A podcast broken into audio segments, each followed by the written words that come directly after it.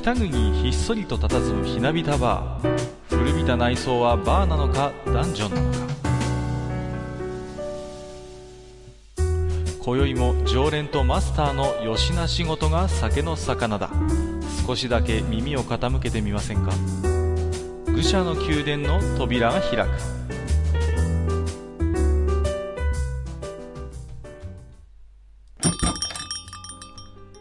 いやマスター今日も来ましたよ。どうもどうもお晩でした。お晩でございます。はいはい。ニュースを見てますとねうん。あのー北海道の釧路あたりはそろそろ桜が咲くなんていうニュースをみ耳にしましてね。そうですね。あーやっぱり、まあ、当たり前のことかもしれませんけども日本はやっぱ南北に長いなと、うん。うん、もうね、あのー沖縄のあたりは海開きだなんだなんて話もあるようですけれども、はいはいはい。うんなんか今年はなんか沖縄あたりはきちんとした梅雨に入らないかもしれないなんていう。ああ、なんかね、言ってましたね。うん。まあね、北海道は、まあ皆さんご承知の通り、梅雨がありませんけれども、うんうんね、あの、東北あたりもそんなに、いかにも梅雨っていう感じにはならないんでね、うん。うん、なんていうのかな、あんまりそういう季節感がね、そんなに6月はっきりあるわけじゃないんですけれども、はいまああの今日ねちょっとニュース見ててびっくりしたのはあのね、演出家の蜷川幸雄さんがねお亡くなりになったなんてことでねびっく、りしましたねあびっくりしましたね。はあのマスターはあれですか、あの演劇とか舞台なんか見に行ったりするんですか？いうーんとねやっぱり田舎暮らしなんでうん。あの地元で見るっていうのは厳しいし、はいはいはい。どっかこう出かけて行ってみるっていうのもちょっとあんまりないぐらいですかねそうですか。うん。まあ私もねこっちに来てからはとんとご無沙汰なんですけれども、はい。まあ東京にいた自分はね結構好きでね、うん。うん。ミュージカルとかも見に行きましたよ。ほうほうん。あのー市村ね、正親さんですか？はいはい。ね、篠原涼子の旦那さんになっちゃいましたけど、ね、まあね、はい。あのー そうですね、あの人のね、舞台とかは結構好きでね、一人舞台も見に行きましたしね、ええうん、スクルージとか、あとはまあね、皆さん、あいろんな方がキャストで出るものも見に行きましたけれどもね、えまあ本当にね、実際に日生劇場とかね、帝うん。国劇場に足を運びますと、えはい。まあ、お客さんのね、8割ぐらいはね、もう女性なんですよ。ああやっぱりうねん、だからね、私みたいなね、若い若い男が行くと妙に目立っちゃってね、はい。あの、恥ずかしかったりもするんですけれども、うんうん。うん、マスターもあれですか、東京にいた自分にはそういうミュージカルとか見に行ったりは特にはしないですか？うーんまあ僕の場合は仕事で行くことがお、うん。まあほとんどなんで、はいはい。なかなかそういう、まあ、感激とかそういうことまでね、うん。あの時間割くことはできないんだけど、えただあの常宿にしてるところがですねえ、はい。まあ、有楽町に宿がありましてね、うんうん。まあ、いわゆる図鑑ファンの人たちがいっぱいこう、はいまあはいはいはい。食事とかをしてると見えるようなところがう宿なんで、んうん、劇場も近いですからね。はい、まあよくあのなんか揃いのねなんかこう服服というかなんかちょっとこう、なんかこう揃いのものをつけてこう待ってたりとかそうですね。はいはいはいはい。そういうのは見たことはありますけどね、うん、それこそあれじゃないですか、朝、ね、食事してたり散歩してれば、それこそ、ね、入り待ちと言いますか、そうですそうです、ね。言いましたね。そうですよね。はい。なんかそれもねこうこうなんかこう列がね幾重にもできるんですよ。うんうんうん幾重にもできてでその人たちこう目当ての人が入ってきたらなのかな。うん。その、うん。その順番、隊列がね、こう変わるんですよ。もうまさにね、こうフィッシャーのね、こう艦隊運動を見てるようなね、もうすごい統率が取れてるんですよね。そうそう、統率取れててね、そうそうそう。不分率がきっとあるんでしょうね、僕うん。よくわかりませんが。あの、やっぱりね、それぞれ推しメンというんですか、はいやっぱりいらっしゃるようで、うん。自分がやっぱ推しメンの方が入るときに、やっぱりね、前に、うん。で、うん。あの、声援をかけると。はい。いうようななんかルールがやっぱりあるみたいですよ。うん、やっぱそうなんでしょうね、あれね。うんうんまああの推しメンなんていうとね AKB48 なんかがね出てきた時に随分と言われますけれども、うんうんうん。まあ、あの方法論っていうのは決してね AKB の頃から始まったわけではなくて、はい、まあまあそういう意味で言えばそういう宝塚のそういう推しメン、あるいはその推しメンの人たちの行動文化っていうのは、まあ、ある意味宝塚がルーツなのかなと。うんうん。いうふうにごひいきさんなんですね。まさにね、ごひいき筋。さらに言えばやっぱり歌舞伎なんですよね。うん。うん。だ私は歌舞伎も好きでね、年に1回は必ず行きたいなと思って行くようにはしてたんですけれどもね。うん、あれもすごいですよ。やっぱり、あのー宝塚と同じようにね、うんあのーやっぱお目当ての役者さんのそれぞれなんかもう分かってるんですよね。で、やっぱり宝塚と同じようにね、その、うまいくは譲り合いの精神でね、そうそうそう、列が、統率が取れてるのを見たことはありますけどもね、あれもまあすごいもんですよ。うん。まああのね、そんなこんなで、ちょっと強引ですけども、今日はあの、はいはい。お便り会ということでね、まあ、私どもにも、あの嬉しいことになんとなくごひいき筋ができたということで、うん。あのそうですね、うんえっ、と、まあ、あの同じ方から何通もいただいてたりもしますけれども、はいはい。えー延べですね、50通ほど いただいておりまして、すごいな えーね、これあの、紹介しながらね、今日はお話ししていきたいと思いますので、本日もマスター、よろしくお願いいたしはい。ます。こちらこそよろしくお願いいたします。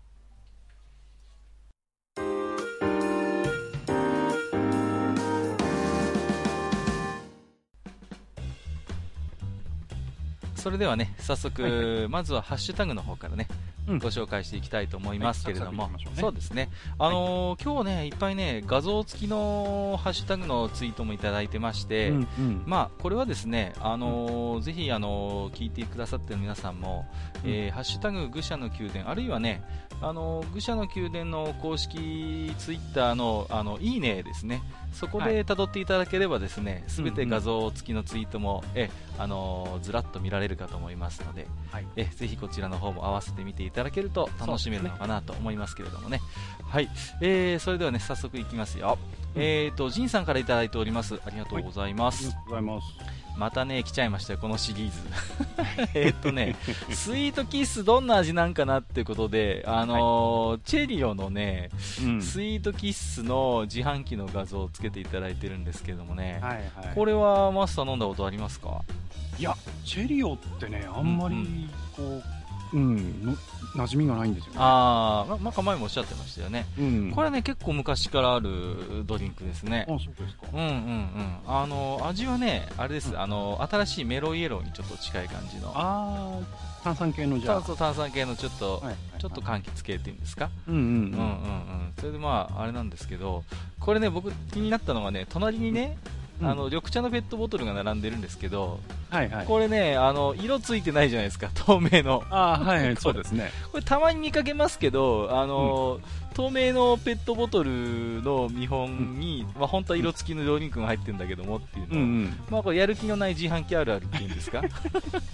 やる気ないっていうか、まあまあね。うん。普通だってなんかこう、まあ中身が入ってないにしても、うん中にまあこう、色つけてますよねそう、水色のセロハンなりつけたりしてね、なんか色つけるじゃないですか。これね、やる気のない自販機がね、こう、ありがちなね、感じがしますけれども、はい。まああの、そんなジンさんまだいただいてましてね、はいはい。えー、愚者の宮殿地下19階を拝聴しました、えー今回はすげえ懐かしいなと思いながら聞かせていただきました、えーうちが好きだったクイズ番組はなるほどザワールドやクイズダービーかな、うん。えークイズ番組はつい見てしまうな。今だとオールスター感謝祭や Q 様やネプリーグをよく見ますということでいただきました。あ。りがとうございます。そうですねオールスター感謝祭とかね、最近見なくなりましたけれどもね、長いもんね。長いですよ。あと、うん。あまりクイズと関係ないのがもう結構イベントがね、うん。挟まってたり、まあ、この前言ってましたけど、それこそね、あのチャック・ウィルソンはあの決してあの、はい。はいローション相撲の人じゃないよということで。ねもう結構な年だと思うんですけどね、あのハウマッチの頃から活躍してますからね、それでも相変わらずね、鍛えてらっしゃるようで、まあ、あとね、マスターにちょっと聞いておきたいんですけど、この、はい Q 様で、あのー、優香が出てるじゃないですか。出てますね。ね。で、スタートとか声かけますけど、はい。あれ以外に彼女ほとんど仕事ないじゃないですか。まあ確かに。彼女はあの番組にいるのかっていうね、いやー、やっぱりこう、こう花、花成分じゃないですか？話せ、あー、なるほど。うまあ、あとの、あとはあれですもんね、進行役の男性アナウンサーがいて、あとはサマーズか。あうんじゃあやっぱり花として必要なのか。やっぱり、ちょっとね、こサマーズとアナウンサーだけじゃちょっとね、い やっぱりこう絵面が地味じゃないですか。絵面が地味だから、ああ、うん。じゃあマスコットとしてやっぱり必要なのかなと。いうことですね。ははい、あ、なるほど。えっ、と、ジンさんね、まだいただいてまして、はいはいはい。えー、と今日のスロージョギング、えーうん。おともに愚者の宮殿地下20階を拝聴しました、えー祝地区地下20階おめでとうございます。ありがとうございます、えーと、うちが好きなゲーム音楽はアクトレイザーです。あと携帯の着信音はスーパーマリオの地上の音が流れていますということで。はいはい。いやーあのやっぱねアクトレイザーはいいですよ。うん。特にねフィルモアですか。あのあそこの曲は本当に僕も好きですね、まああのスーパーファミコンのね音源の凄さみたいなものを感じさせますけどね、小城雄三さんの、まあね代表曲の一つに数えられるのかなと思いますけれどもね、うーんまあ僕でもね、アクトレイザーはあれですね、あの街づくりの方が好きでね、あそう、ああ。のパララパッパーですね。そうそうそう、あの定番としては。あの神様の名前をキってつけると、あの案内役の天使が貴様って言ってくれるんですよね。そうきたか。そうそうそうそう、うんそうなんですよ。だからね、アクトレイザー2になってね、あの街づくりがなんか省かれる感じになっちゃって、うんものすごいなんかね、残念だったななんて記憶がありますけれどもね。はい。そうですね、携帯の着信音は逆にだいぶレトロな感じですね。スそうですねーパーマリオの地上の音っていうことでね。うーん。結構僕ら世代とかだと、まあ、ゲームの音を着信音にしてる人が結構いるかもしれませんね。そうですね、うん、うん。うんだからもう僕もね、この前も話しましたけど、ソーサーリアンの曲入れてますけどね、うん。まあ、あんまり気づかれないっていうか、ゲームの曲って、ううんんうん、やっぱ知らない人は知らないんですけど、はい。逆にね、なんか、あのー今までそういうゲームの話もしたことがない人と、の時になんかそれが鳴ったりすると、にやりとされたりしますけどね、はい知ってますねみたいな感じで。はい、今だとあれですね、ちょうどあのローソンで、あの唐揚げくんのあのホイミ味ってあー、なんかありますね、はいはいはい。でうんであれあのレジに通したときにうんあのレベルアップのファンファーレが鳴るんですよね。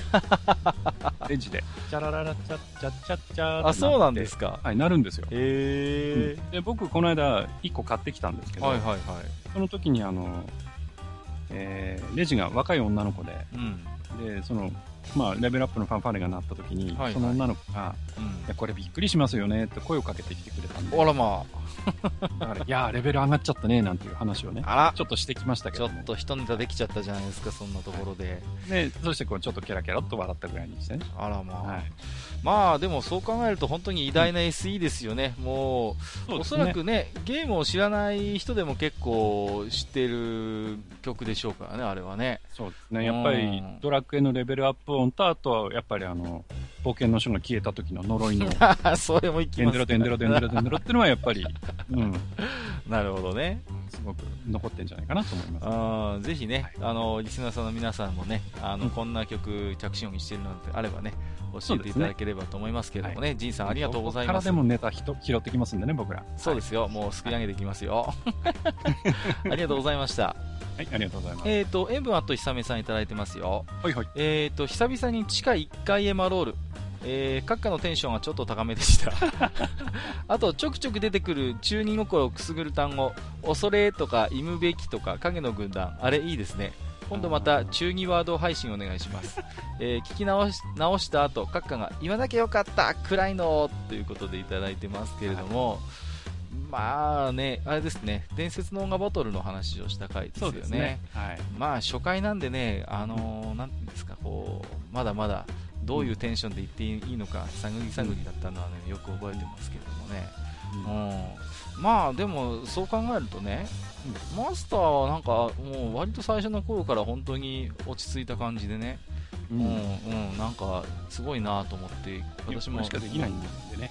はいいやいやいや、でも普通はやっぱり初回ってちょっとね、硬くなったりするもんですけどね、いや、さすがだと思いますよ。いやいやいや、どちらかというと、お客さん気分でやってますからね。ああ、なそうなんですか。なんあまり当事者意識がない。そう そう。いいっすね。それがコツかな。えーある意味、こう無責任にこうあー規則発言してりゃいいかなみたいな感じ。もうそういうことを言って、えっ、とまだいただいてますよ、えっ、と、エンバーと久めさん、お愚者の宮殿地下19回配信来た、えー風呂に入りながら聞こうって、え2時間超え、お二人仲良すぎでしょうということで、えー、19回は、えーと、何の回だったかな？えーと、あクイズの回ですね、はい、はいはいはいはいがっつり喋ってましたね。またお便りもね、結構あったんで。そうですね。はい、うん、お便りもいただいてましたんで、かなりのボリュームになりましたけれども、うん、ん、そうですね。どうしてもやっぱり、あのー、ああいう思い出話ってやっぱ花が咲くとね、なかなか止まらなくなってしまうなというところもありますけれどもね。二、人が仲がいいかどうかっていうのは、ちょっと疑問なところありますけどね。そうですね。あの、はい、僕覚えてるのは初回の放送かな。仲良くさせてもらってるんですけど、なんて言ったらね、そうでしたっけってね、マスターがいたのはね、まあ、あの、私も結構なショックを受けたんですけど、ね、まあ、あの、なんていうんですかね、えっ、ー、と、なんとなくぐだぐだと話をするぐらいの関係でございますので。うんうんうん、そうなんですよ、本当に。まだね、えー、本当リアルで会ったこともないからね。そうなんです。お互いにね、うん、うん、あの、顔も本名も知らないような間柄ですからね、はい、まあ、あの、そんな感じでもこうできちゃったりするという。ことでね、うん、うん、まだね、いただいてるんです、塩分と久々さん、はいはい、えーと、最近散歩で自販機見るたびに愚者級に報告できる飲み物ないかなと思うので、えー、まずい飲み物の魔力は相当強いと思います。もしかしたらバンコク共通だったりしてといただきました。いやだからね、うちそういう番組じゃないですからね、あのいつも、うん、いつも申し上げておりますけれども。あの別にそのまずい飲み物を見つけたよっていうのをあの報告していただく番組で番組ではないですけどそうなんですよ。あの各勝手にまずいドリンクを送っていただくという番組で違いますからね？それじゃ違いますからね。本当にリアルに来るんでちょっとあのね 冗談でもねそういうこと言うとねえらいことになりますんでえそこはあの一つですね。あのご遠慮いただきたいということで。皆さんの良識にお任せいやいやなんかちょっと含みを持たせる言い方やめてくださいよ。まだいただいてるんですエンバートイさん、えー、寝れないついでに評判の高いらしい F1 回を再度視聴、えー、政治的な掛け合いも見ないと楽しめないというのは、えー、メンテからのわび石がないとソシャゲは面白くないっていうぐらい本末転倒なのではないだろうか大丈夫かモータースポーツ業界。人の心配できる業界でもないかということでいただいてますけれども、まあ、これはあれですね。僕の楽しみ方がちょっとこう斜め上っていうだけで、うん、あの普通にそのレースそのものをね、あの楽しむ人は当然あの一定数いらっしゃるはずなので。まあそれでもねやっぱりいざ蓋を開けてみれば、うん、予言通りね、うん、メルセデスがまあね順当にと言いますか、そうですね。ね、はい、じゃないですか。うん、だからやっぱりそういう意味で言えばさこうどこのチームが勝つのかっていうハラハラドキドキは正直 結果を見る限りではあんまり、うん、まあ今は F1 に関してはないですね、うん、そうですよね、はい、うん。だからまあなんていうんですか。でもそういうマスターのやっぱり楽しみを見つけるスタンスっていうのはまあねどんな趣味であれ必要なスタンスかなとは思いますけれども、うん、まあ、こと今の F1 に関して言えばね、少しその、なんていうのかな、あのー、情報がないと、うん、楽しめないというのは事実かなとは思いますけれどもね。それではね、最後にもう1通だけ塩分あと久めさんいただいてますんで、はいはい、えー、あ、最新回も拝聴しました。うん、ゲーム音源のお話で自分が知っているのは、閣下も大好きのソーサリアン、あとはアクトレイザー、また出てきた。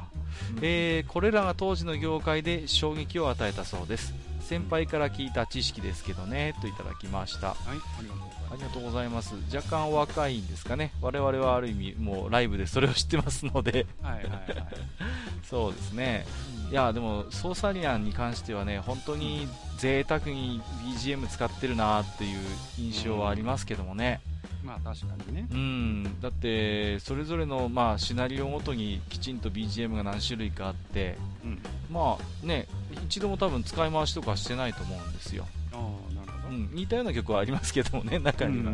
うん、うん、でも完全に同じ曲みたいなのはありませんからね。うん、うん、うんうん。まあやっぱりあのぐらいの頃からでしょうね、やっぱり、うん、例えばハイドライドの3とか、はいはいはい、あとはまあ、ピースとかソーサリアンとか、うん、あとかですか。その辺からやっぱりその FM 音源をバリバリ使ったうん。ゲームミュージックっていうのがね、やっぱりこう花開いた時期だと思うんで、そうですね。だからね、ソーサリアンあたりで思うのは、うん。今までね音源さえこう整えばこんな曲も作れるあんな曲も作れるっていうアイデアが多分ねあったと思うんですよいろいろと、うんうん。ですね。う。ん、でそれがソーサリアンっていう一つこうゲームがポンと出てきた時に、うん。そのアイデアが一気にこう爆発するがごとくね表現として出てきたのかななんてことはね、思いますけれどもね。えー、ということで、塩分あと久美さん、いっぱい、えー、とお便りいただきましてありがとうございました。はいありがとうございます。えー続きまして、えー、と翔さんからいただいております。はい。ありがとうございます。えっ、と、ポッドキャストの、えー、とゲームカフェ、えーそれからアニメカフェでね、パーソナリティされている方ですね。はいはい。えっ、と、愚者の宮殿地下19階を拝聴。前半のクイズ番組紹介、ほとんど知らない番組でしたが、楽しく聞けたのは一重に番組の雰囲気の良さにつきます。えーそして小学生の頃ゲームセンターで絡まれた思い出をまた思い出しました 基本サイレントリスナーですがこれからも楽しみにしていますといただきましたはい、ありがとうございます。えっ、と、翔さんがね、お便りありましたけれども、はいえっ、と、ゲームセンターでね、絡まれたなんてことは、やっぱりこう、ゲームセンターにあの、ね、通ったことがある人だったら結構やっぱりあるのかなってことをね、思いますけれどもね。実はないんですよ。あ、本当ですか？はい。すごいそれは幸せな、あれですね、あの、まあゲームセンターライフですね。どっちかっていうと、あの、僕がつるんでた連中がちょっと悪そうっていうのがあったかもしれませんけど。むしろ絡んでた側なんじゃないですか。いやいやいやいやそんなことはしてないですけどね。ああ、そうですか。うんうんうんうん、まあ、なんていうんですかね、まあ、でもやっぱり遊びたいゲームがやっぱりアーケードにしかないっていう時代がをうん知っていればね、うんやっぱりそういうリスクを負ってでもね、やっぱり遊びたいなっていうね、やっぱりね、気持ちになりますからね。でもやっぱりあの、対戦格闘が流行ったぐらいから、うん。ちょっとやっぱりゲームセンターの雰囲気悪くなった感じはありますよ。まあ、それはどどうしてもあるんじゃないですか、確かにね。んどうしてもほら勝ち負けっていうのが今まで以上に露骨になるなったので、そうですね、ううんん、だから、大パンとか大蹴りみたいなああいうマナーの悪い遊び方も、うんやっぱり対戦格闘ゲームが増えてきたあたりから目立つようになってきたかなという印象はどうしてもありますよね。うんそれはね。うんうんうん。まあ、あのーそうですね、サイレントリスナーということですけれどもね、あのー引き続きごひいきにしていただければなと思いますのでね、はい、よろしくお願いいたします。はいこれからもお願いします。えっ、と、ポコタンさんいただいてますよ。はい、ありがとうございます。その昔、浜松市では、えーテレビ東京系のテレビ愛知が映る地域と映らない地域があり、えークラス内でコンテンツ格差があったことを思い出しました。えーひどいな。ギルガメッシュナイトを録画したものは勇者として称えられたなということで、いやー、ギルガメッシュナイトも懐かしいですね、深夜番組、テレ東系ですから、多分これが、妙は見られる人と見られない人がいたんはいだということですよね。あの司会がね岩本京生さんで、はい。後半はあの鶴久正治さんでしたね。ああ、なるほど。うん、覚えてます、うん。ギルガメッシュナイト。あのその頃は僕の地域、あのテレ東系入らなかったあんで、本当ですか？うん。あらまあ、あのうちもね、テレ東系はもう今でも映らないんですけどね、うん。とても理解のある、あの地元の民放会社がありましてね、はい、あの結構こういうね、セクシー系の深夜番組をね、積極的に買ってね、放送してくれてたりするんですよ。ここだけ。これとかね、だからギルガメッシュナイトとか、あと X テレビとかもね、見られたんだよな。あのだからギルガメは結構覚えてましてね、伊集院岡田さんとかね、あるいはね、細川文江さんとか飯島愛さんがね、出てたななんていうね、印象がありますけれどもね。うん、そうそうそう。あのー、トゥナイトはちなみに映りました？トゥナイトはだって普通にあれテレ朝系じゃないですか。そうですね。うんうん。うんあの、山本監督の大人の社会とかね、はいはいあの辺は大丈夫ですね。あーやってましたねやってましたね。まあ、結構ね、あの、親の目に隠れてね、こっそり見たりなんかするような番組でしたけどもね。いやー、ギルガメッシュナイト録画する。それはやっぱね、見れない人にとっては福音ですよ、それは。うん、うん、相当な競争率だったんじゃないかなと思いますけれども、えーと、ポコタンさんまだいただいてますよ。はいはい。えーと、ゲーム音源、ド定番しか思いつかない。えードラクエ3の冒険書の、冒険の書は消えた音。ほら、ほら、出てきた。なんで、えーと、当時の開発者は呪い装備の音をあそこにやってたんでしょう。悪意の塊といただきましたけれども。まあなんていうんですか僕が思うのはねある種も心の準備をしろというね、うん、あのー、その時間かなと思いますけれどもね、はい、だって想像してくださいよ。カービーボールなんて何の心の準備もなくても 0%0%0% 0%になるじゃないですか。あ消えてるっていうね。本当消えやすかったからさ、カービーボールは。逆にね、冒険の書の消えた時にね、レベルアップの音楽になっても嫌だからね。まあそうですよね。うん、バカにしてんのかって話になりますからね。やっぱりそうなると呪いのあれしかないですよ。うん、そうですよね。まあ確かにただね、あの多くの子供たちにトラウマを植え付けた出来事ではあるでしょうから、うん、そういう意味でもあのあの SE に対する印象もねどうしてもそうなってくるのかな、なんてことは思いますけれどもね、うん、まあ仕方がないというか仕方がないところでしょうか。ある意味こう、ハートをがっちり掴んでるという。まあそうですよね、そういうことも言えるかなとは思いますね。まあ、あれはあれで逆にね SE がなかったとするとそれはそれで毎回恐怖のような気もするんですよ。うん、ですね。ね急に、あないみたいな風になるよりはまだあの SE があっていいのかなという気もしますけれどもね。そうですね。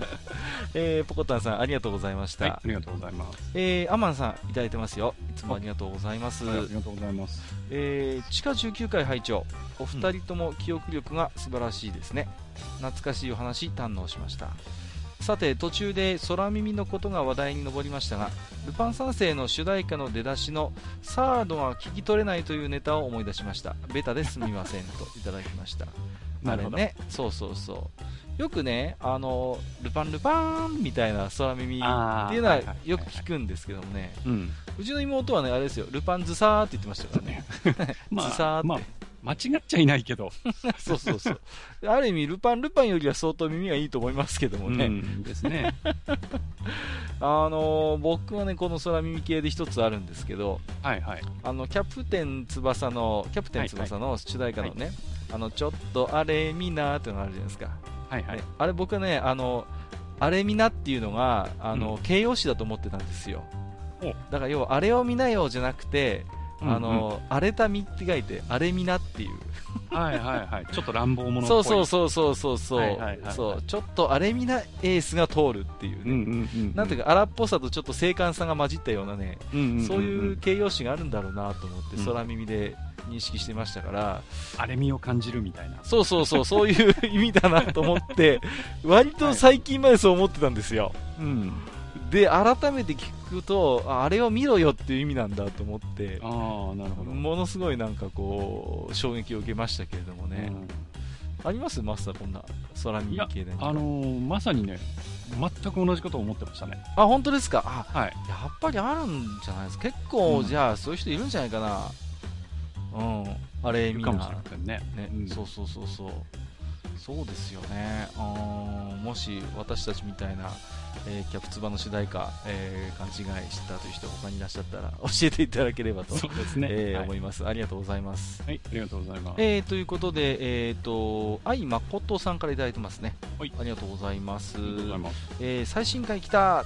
基本的には穏やかなムードで時に節度を守って、保って悪乗りするというお二人プラスゲストさんの語り口が大好きです。かっこ笑いえー、自分よりも少しだけ大人世代な皆様のトークカウンターの隅で毎回楽しませていただいてます。あイルミナの蜜酒おかわりでということでいただきましたけれども、はい、ありがとうございます。これはね、うん、タクティクスオーガの運命の場をやってないと分かんないですねイルミナの蜜酒はね。はいはい。あのー、あれです。沈黙を回復するアイテムなんでね。はは。こうさぞやね、ポッドキャストで喋りすぎた、えー、荒れた喉にはね、効きそうな、うん、えー、アイテムをいただきまして、えー、ありがとうございます。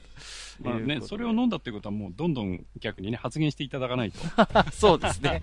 ぜひぜひそちらの方もお願いしたいなと思いますけどもね。また何かね、あの、ビビッときたものがあれば、あの、お便りいただければ。そうですね。うん、まあ、節度を保って割るのに、節度を保てているかどうかはちょっとわかりませんけれども。僕は全く、あの、そういうことは考えてませんので。そうですね。はい。私は割と考えてますよ。えー、ということで、愛誠さん、えー、ありがとうございました。はい、ありがとうございます。よろしくお願いいたします。します。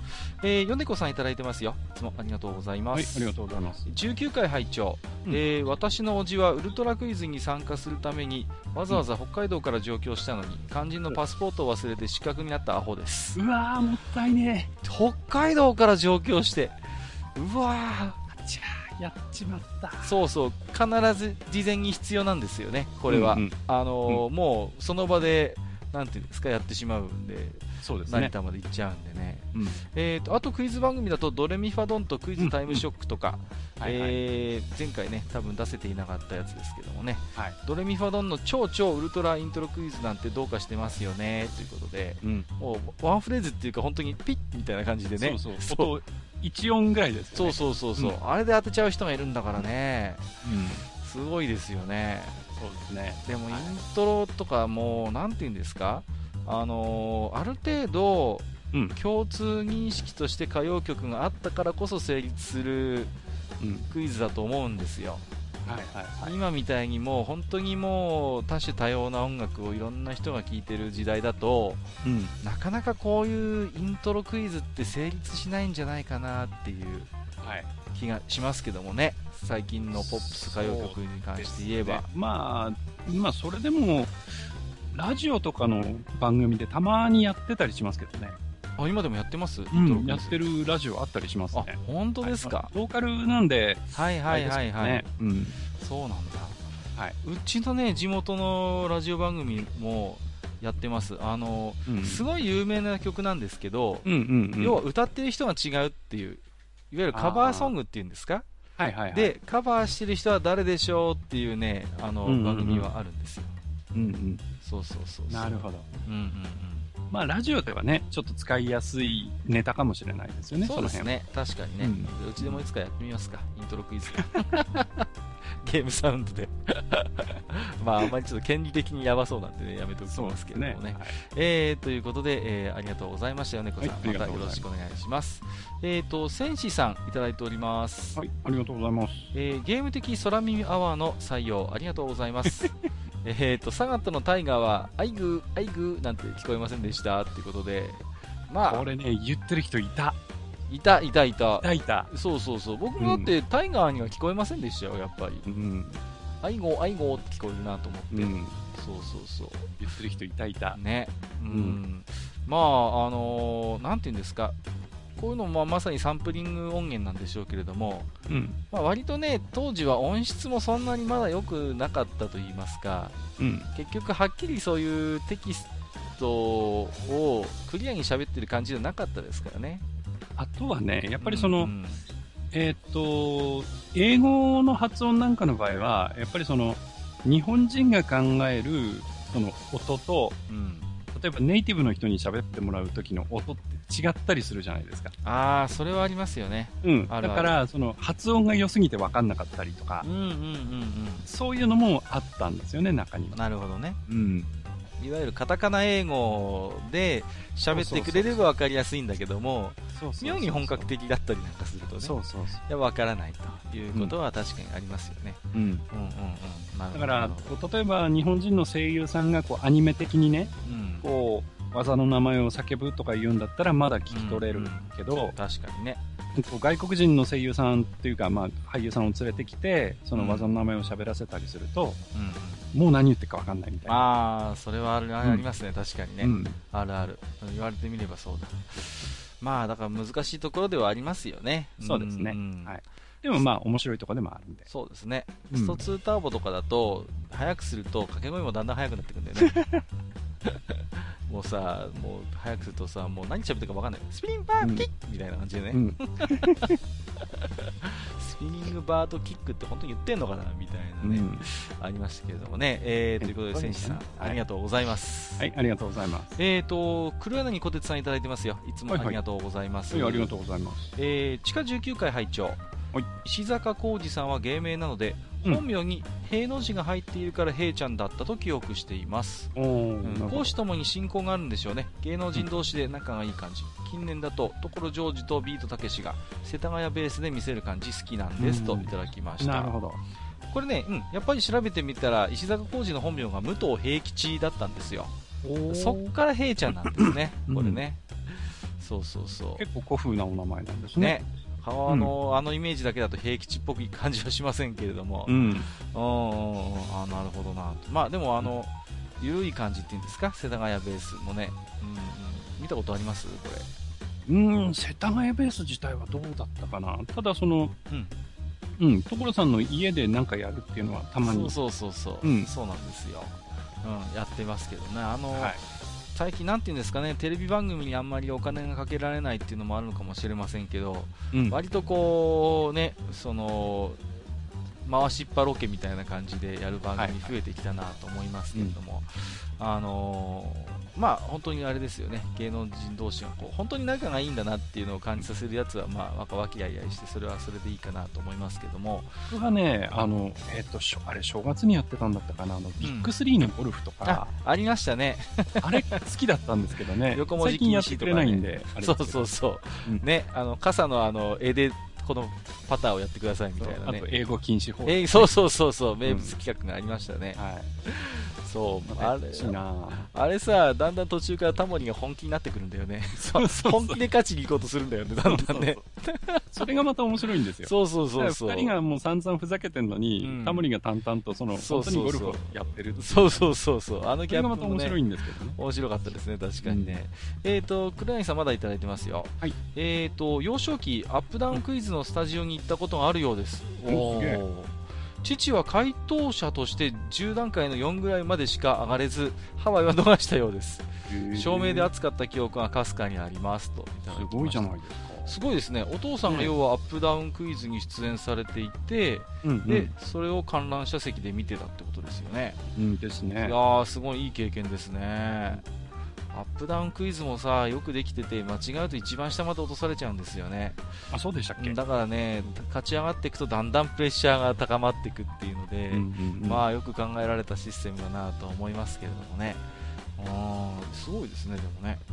そうですね。だって、スタジオに出るまでってやっぱり予選とかあるでしあょあったと思いますよ、アップダウンクイズも本当にね、人気クイズ番組でしたからね、いやー、結構じゃあお父さん、博学でいらっしゃったんでしょうね、うん、ねすごいですね。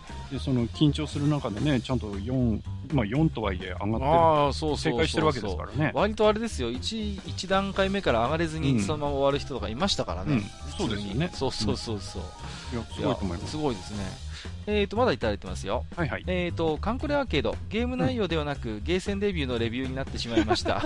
ゲーセンの雰囲気を読み損ねました。ヤジを無視して与えられた時間目いっぱい、えー村雲さんですか、これはね。うんそうですね。えー村雲さんをめでた方が嫌がらせになりましたね、反省。上調な置き手紙を読んでくださってありがとうございましたといただきました。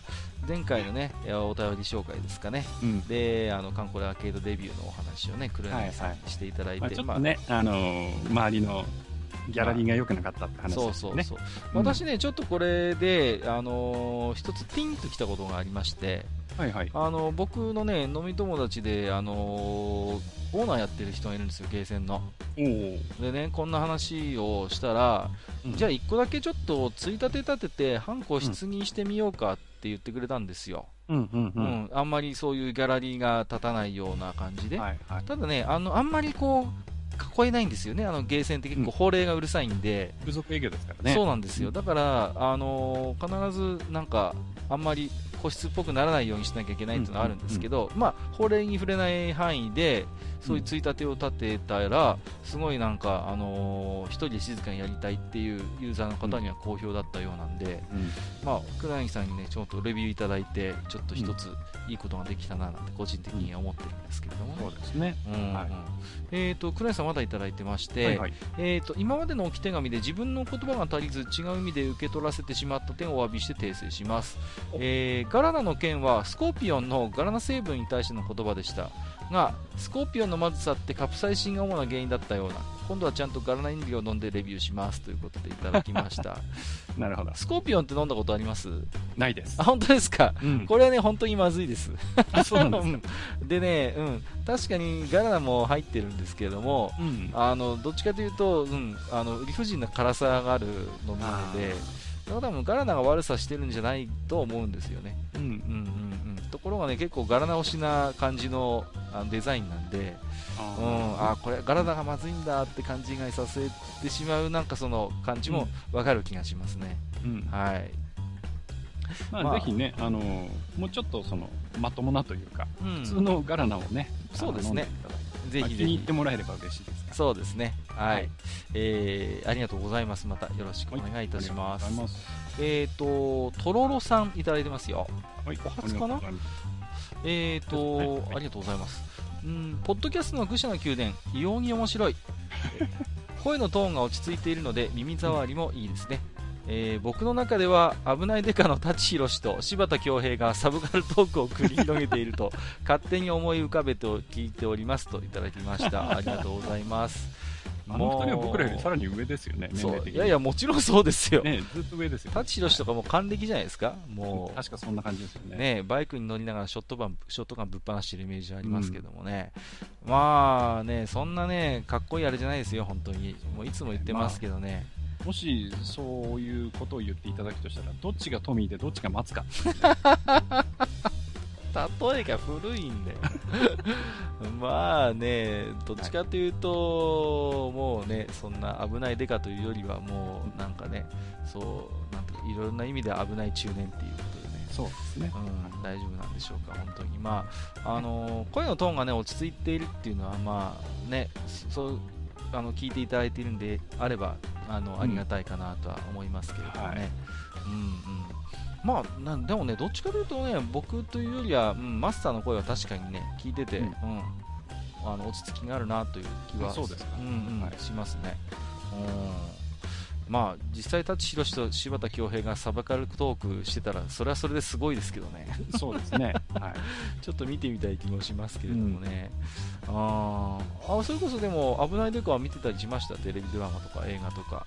うーん、僕はね、あんまり見てはいなかったあそうですか、うん、ただ、たまにそのやっぱテレビでやってると、なんとなくっていう感じで、はい、見てたっていうぐらいですね。まあね、結構ね、なんてハイソな雰囲気でね、ハイソっていうのがなんか、ね、うん、でもちょっとクールな感じでね、うん、んかっこよかったなっていうのはなんか覚えてますけどもね、なんかいろんな映画が出てね、もっと危ないデカとかね、はいはい、なんかね、最も危ないデカとかさ、つい最近もやったんじゃないうん、つい最近もやってましたね。それがまあ、ラストってことなんでしょうそうそうそうそう、うん、妹が見に行ってきましてね、どうだったって聞いたらね、うん、もうね、おじさんだねって言うから、そりゃそうだと。そうだよ。しょうがないですよね、もうね。もう、木の実奈々もベンガルもみんな年を取るんですよ、平等に。そうです。ね、しょうがないということで。まあ、あの、引き続きごひきにしていただければと思います。はい、とろろさん、ありがとうございます。はい、ありがとうございます。えっ、ー、と、厄年さんいただきました。名前が毎回あれなんですけど、すごいな。インパクトあるんですけど、えー、最近聞き始めた愚者の宮殿、えー、地下10回聞いた後にスーパーに行ったらガラナがあって思わず買ってしまったということで、これはあれですか、コアップガラナっていう。はい、はい。これ、あの、北海道で結構メジャーなやつですね。あ、そうなんですね。はい。あの、写真もいただいてまして、うん。えー、北海道新幹線のデザインがあしらってあるということで、うんうん、これはコーラみたいな味するんですか？そうですね。あの、本当に、まあ、これ飲むと、あ、あの、北海道の人にとってみると、ああ、ガラナだねっていうああ、なるほど、そうなんですね。はい、これは僕飲んだことないな、うん、あ、いらないです。いらないですからね。普段これ、あの、こんなラベルじゃないんですよね。あ、これ今、ね、あの、北海道新幹線のラベルになってる。ああ、なるほど、なるほど、うん、そういう特別仕様になってるということで。はい、へえ。うん、あだね、コアップがなんていうか。はい。うん、ちょっとまあ、あれですね。ガラス瓶とかでも売ってるんですよね。そうなんですか。うん、なるほどね。えっ、ー、と、薬年さん、ありがとうございました。はい、どんな味なのか、後で教えていただければと思いますけれども、はい、えっ、ー、と、青パンさんいただいてますよ。はい、ありがとうございます。えー、みんな、アイカツプリパラ会を待っているのか。えー、アイカツはアイカツスターズに代わり5月19日から新筐体で稼働です。今までゲームには手を出してなかったのですが今回ちょっとやってみようかなと思ってますといただきました。アイカツおじさんになるんですね。ね、まあ、僕もちょっとアイカツとかプリパラなんとなく雑誌をねパラパラとめくったりしましたけどね。いや。すごいよ。やっぱりでも本当になんていうの本格的っていうんですか、うんうん、いろんなそういうジャンルのコーディネートが楽しめる。かなり、うん、凝ってますよ、うん、あのーなんていうんですかね。でそれぞれにね結構イケメンのデザイナーなんかがいたりなんかしてね。ああ、なるほど。いろんなタイプの。そうそうそう、はいはい。うん、なんかクールタイプの人もいればちょっとアイドルみたいなね爽やか系もいたりなんかしてね、うん。うん、なかなかね結構あれですよ。あのー女児女児っていうんですか？ねはい。女の子のこういろいろスイッチをねあのーあこうねオンにするような仕掛けがあるなとなるほど。印象でしたけれどもね。じゃあ少し青パンさんにはプレイしていただいて、そうですね。またうん。その辺のレビューもいただければ、そうですね、レビューいただきましょうか。そうですね。お待ちしております。はい。えーとまだいただいてますよ、えーとはいゲーム音楽といえばナムコのビデオゲームミュージックだなというかこれしか持ってないわらわらといただきました。これがまさにあれですよね。この前ね、ね。の、えー、と第20回でお話しいただいた、はい。えー、と細野晴臣さんが手がけたね、はい。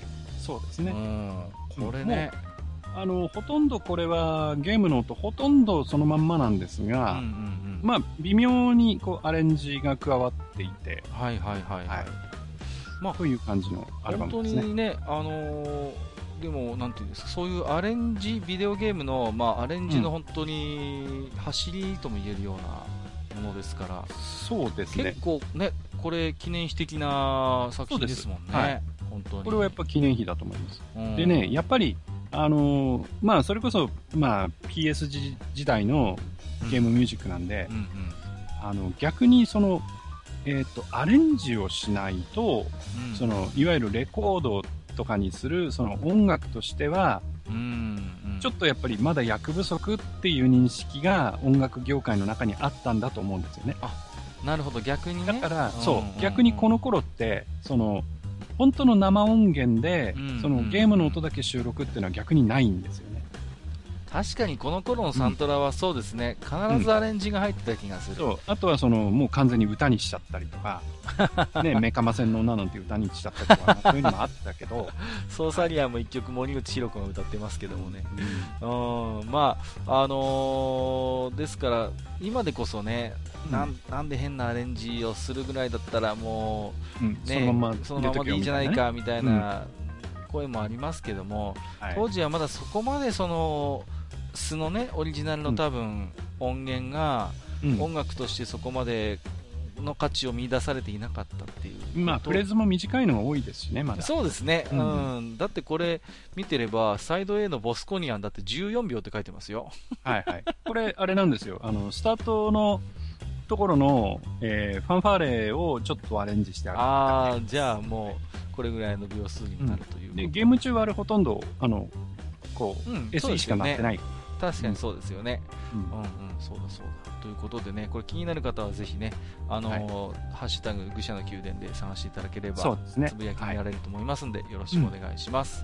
はいえーということで、えー次、しぼさんいただいてますね。はい、ありがとうございます。ありがとうございます。えーということで、これもいっぱいね、画像をつけていただきまして、うんまずはね、ヒューカードのソフトですね。ですね。えーと基本は加トケンとビックリマン、はっきりわかんだね、つか激減してるし、えー桃太郎活劇イラストのヒューカードケースどこへ行ったの？なんていうことでいただいてますけども、まあね、PC エンジン初期でね、大体の人は加トちゃん、ケンちゃんとビックリマンワールドやるんですよ。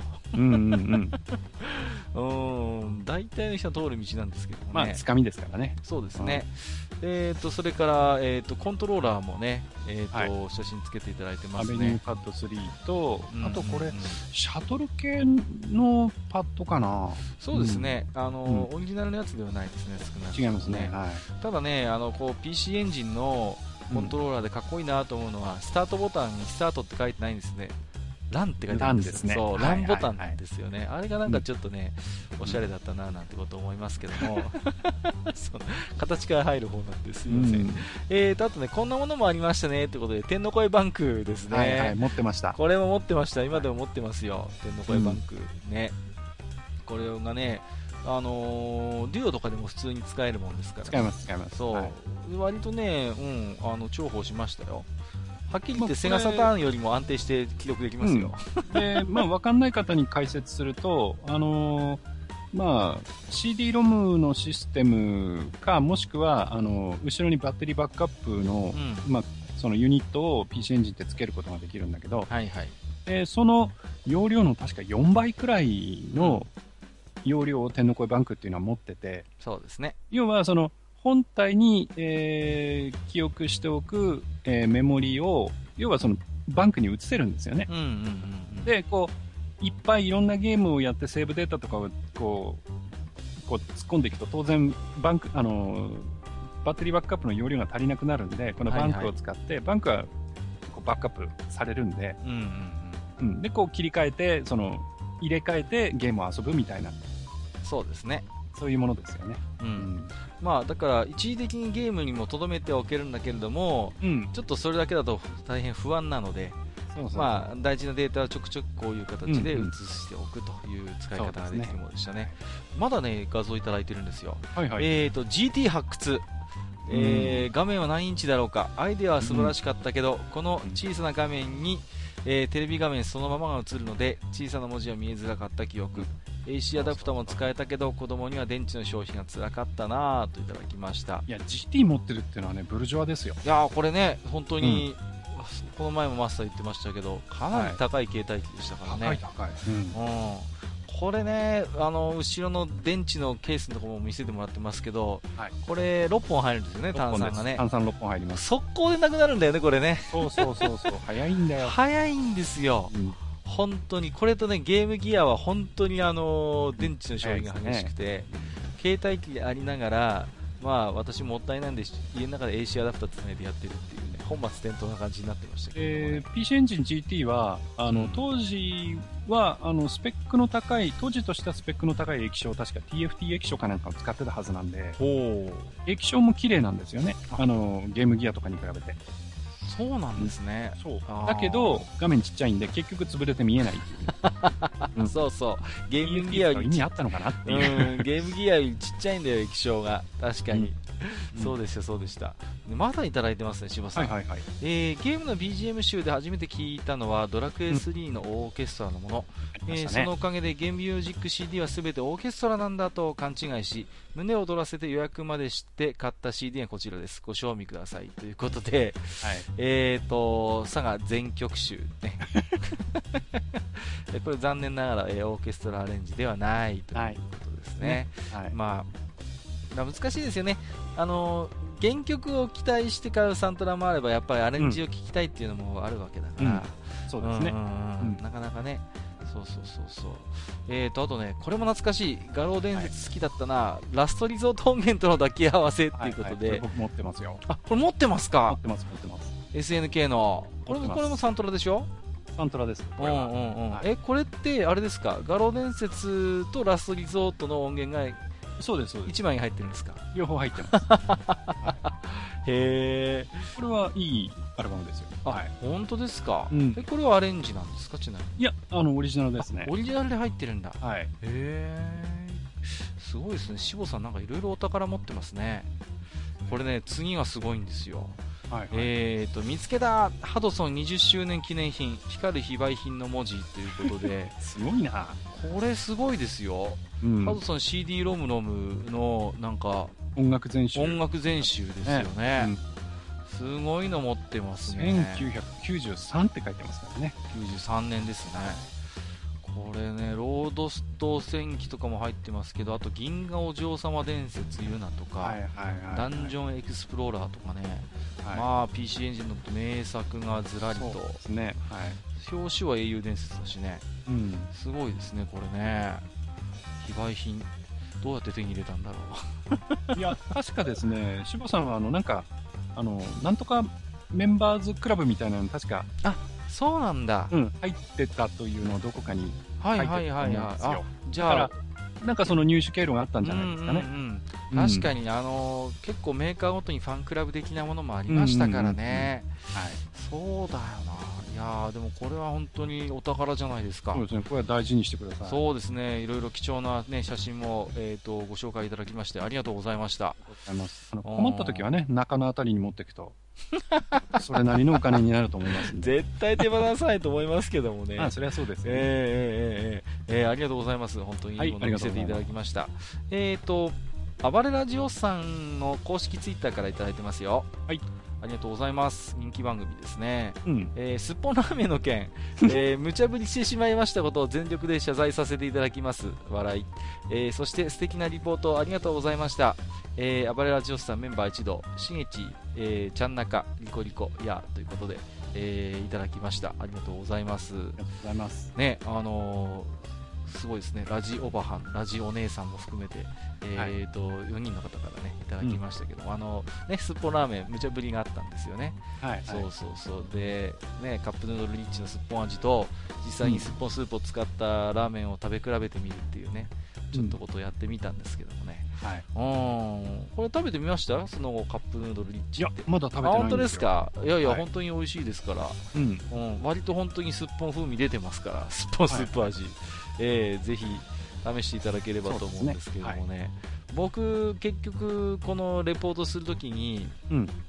すっぽんラーメン普通のすっぽんスープ入ったすっぽんラーメンと、うん。まあ、あのカップのリッチも両方食べたんですけども、はもうね、なんていうんですか、午後の仕事の時にね、うん。なんかもう目がランランとしてきてね、あら。なんか聞いたんです。なんかすっぽんが効いたんですかね、はい。でなんかあれですよ、あのー外回りで家行った時にね、はい。あのお客さんにちょっと今日目が血走ってるねって言われて、ダメじゃねえか。まあ、すっぽんのせいなのか何なのか分かりませんけれどもね、まああのそうですね。また、まあ、無茶ぶりをね、えーはい。される、まあ、それは、まあ、ある意味、まあ、人気番組にそうやって振っていただけるのは本当にありがたいと思っておりますので、えそうですね。また何かはいありましたらと思いますけれどもね、まあ、もしね、あの、閣下に二人目ができたら、その時は、あの、ちゃんなかさんありがとう。は 何の話をしてるんですい。かなんでしょうね。は もい。僕よくわかりませんがう、。なんのもう今日もね、はい、マスターいつもの規則発言出ておりますよ。はいありがとうございます。えっ、と、ていしんさんからいただいてますよ。来た来た。配信日和、来た来た。えっと、昔のクイズ番組司会者結構なくなってるな、うんえー今の時代はネットで調べられるのでクイズ番組も昔のやり方ではできないだろうし昔は知識を得るために見てたかも、うん。最近は芸能人が問題に答えて勝って賞金をもらうのを見て自分に何の得があるんだと思ったりする。嫌な視聴者かもということで。なるほどね。そうですね。昔はね、あのー例えばひ正解者当てクイズみたいなのがあって、最後まで番組を見ると優勝者がわかるじゃないですか、はい。でその人の名前を書いてはがきで送ってくださいみたいな、うんうんうん結構そういう企画もありましたよね、ありましたね。クイズ番組もね。うん。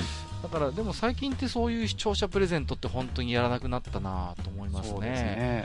ううんん、予算がないのか何なのか。あとはあれですね、その芸能人が答えるっていうのを利用して、要はその、なんていうかな、その、し出場、つうか出演しているその芸能人のキャラ付け、うんうんううんん、それになんかこう利用してるみたいなところがちょっと見えたりしますよね。まあそう透けて見えますよねのこの人はそのなんか頭良さげな枠うんうんうん。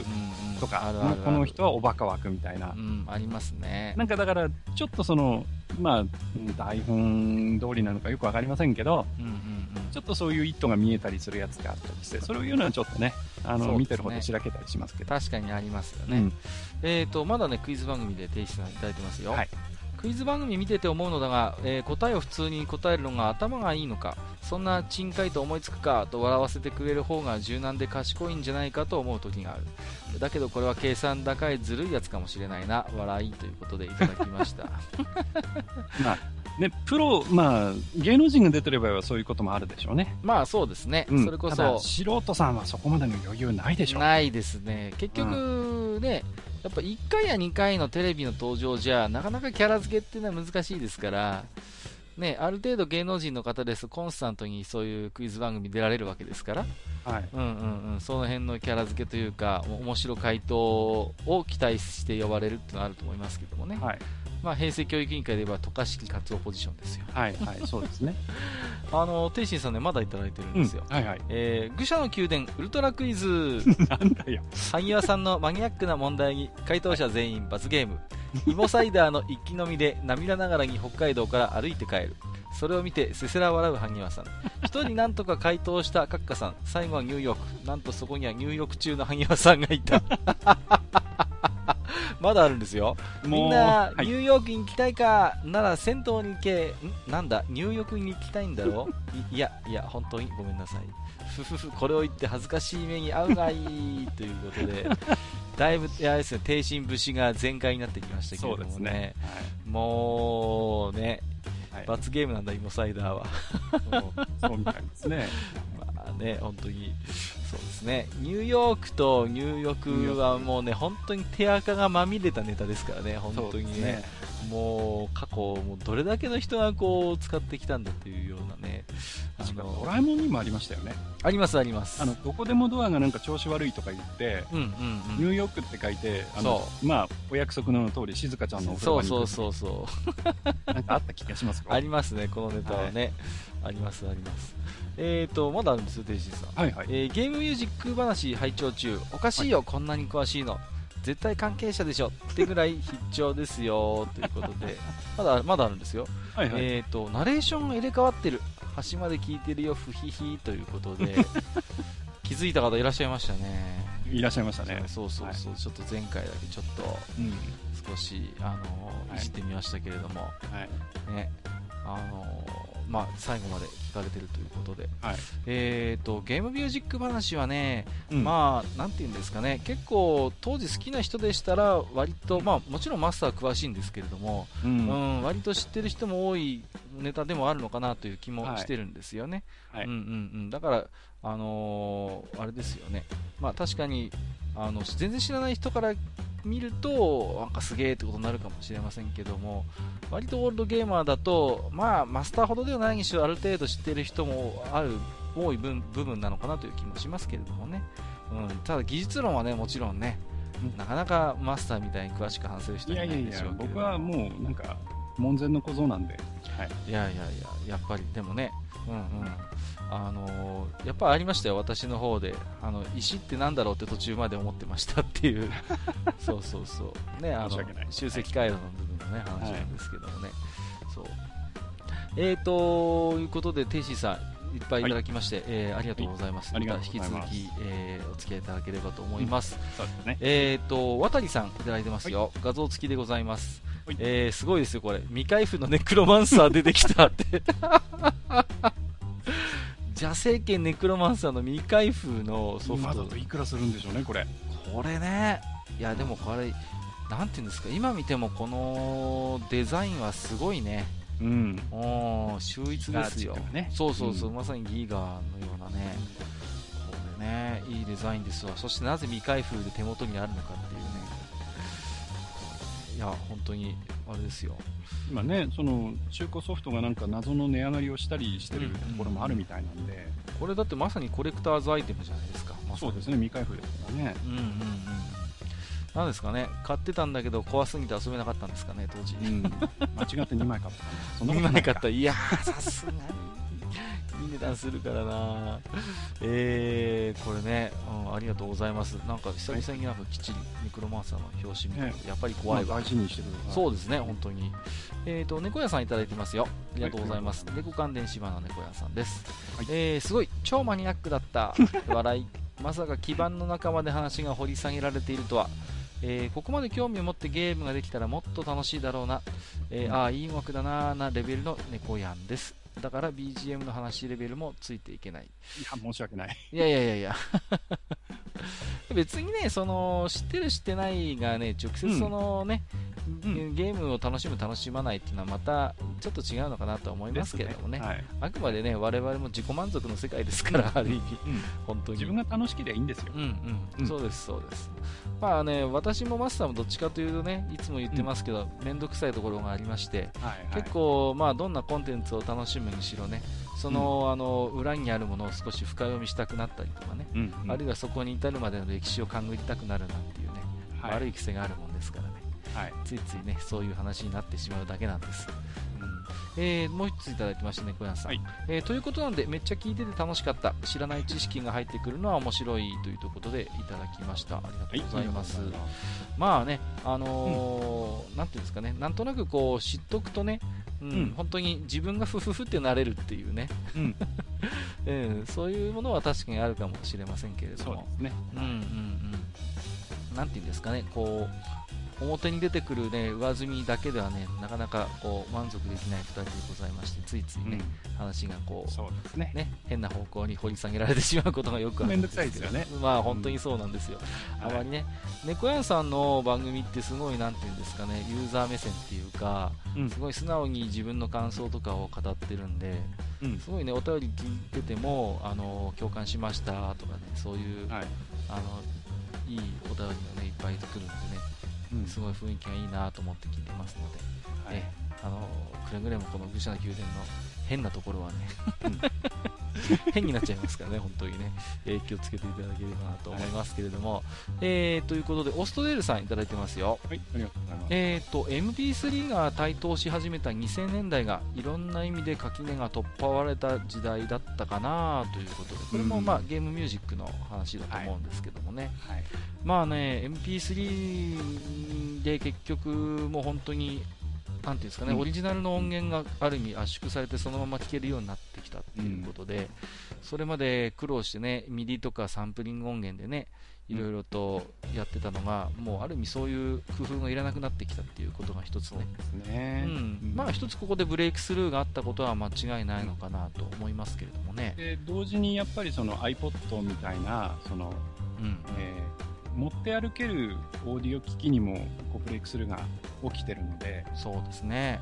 だから CD のリッピングなんかと合わせてその、うんえーデジタルで音をあ音楽を持って歩くっていうことが可能になっちゃったので、そうですね。うん。いや僕もね新しいもの好きですからあれですよ。ソニーの最初期のネットワークウォークマンとか買いましたもんねああなるほど、うんまだ結構でかかった頃ですよ。うん。それでもね MD ウォークマンよりはちっちゃいからうん。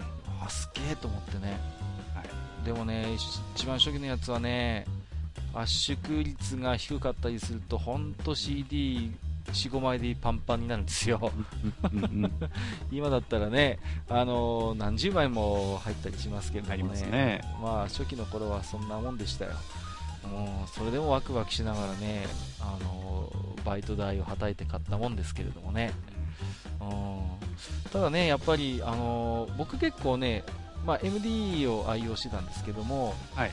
からの MD のあのなんディスクの裏にね、うん。CD のからこう入れた曲をねシコシコシコシコ書くのが結構好きだったんですよ。手書きでね。うんうん自分なりのこうお気に入りアルバムみたいなのを作ってさ、うん。うんこの CD からこの曲とこの曲だけ取ろうとかね別の CD からここだけ取ろう、ああちょっと時間が足りない。どれを削ろうみたいなね、はいはいはい。ああいうマイマイお気に入りマイアルバム MD みたいな。感じそうマイアルバムみたいな MD うん作るのがすごい好きだったんでね、マイベスト版みたいなね。そうなんですよ、わかります、うん、なんかね、ああいうのがちょっとね、できなくなるのは味気ないと言いますかね。ね、カセット時代はね、さらにあのインスタントレタリングでね、ああ、そうそうそうそう。文字転写したりしてね、そうなんですよ。やりました、やりました。あのね、録音もね、もう結構いい、兄貴がね、いい、あれですよ、ダブルラジカセ持ってましてね、はい、もう同時に2個ガチャって動かせばもうダビングできるっていうのでね、よくお願いして貸してもらってね、ダビングしてたりしましたけれどもね。でインレタはすぐ A とか E がなくなっちゃうんで、いっそうそうそうそうそうぱい使うから。ね、そうなんですよ。これやってる人、わかるかな？あの、鉛筆の後ろのところでね、クリクリクリクリしてそうそう転写させるんですよ。転写するんですよね。うん、うんそうそうそうそう。この話がどこまで通じるのかっていう。また、なんかこう、あれですね、オーディオ関係で時間作ってそう話したいですね。ぜひぜひ、ちょっと、ラジカセとかもね、結構変態技術いっぱいありましたんでね、当ドデ時は、ね。カホーンとかね、そう、僕、ドデカホン持ってたんですよ。ツインカムとかね、ツインカムとかね、そうそうそうそうそう。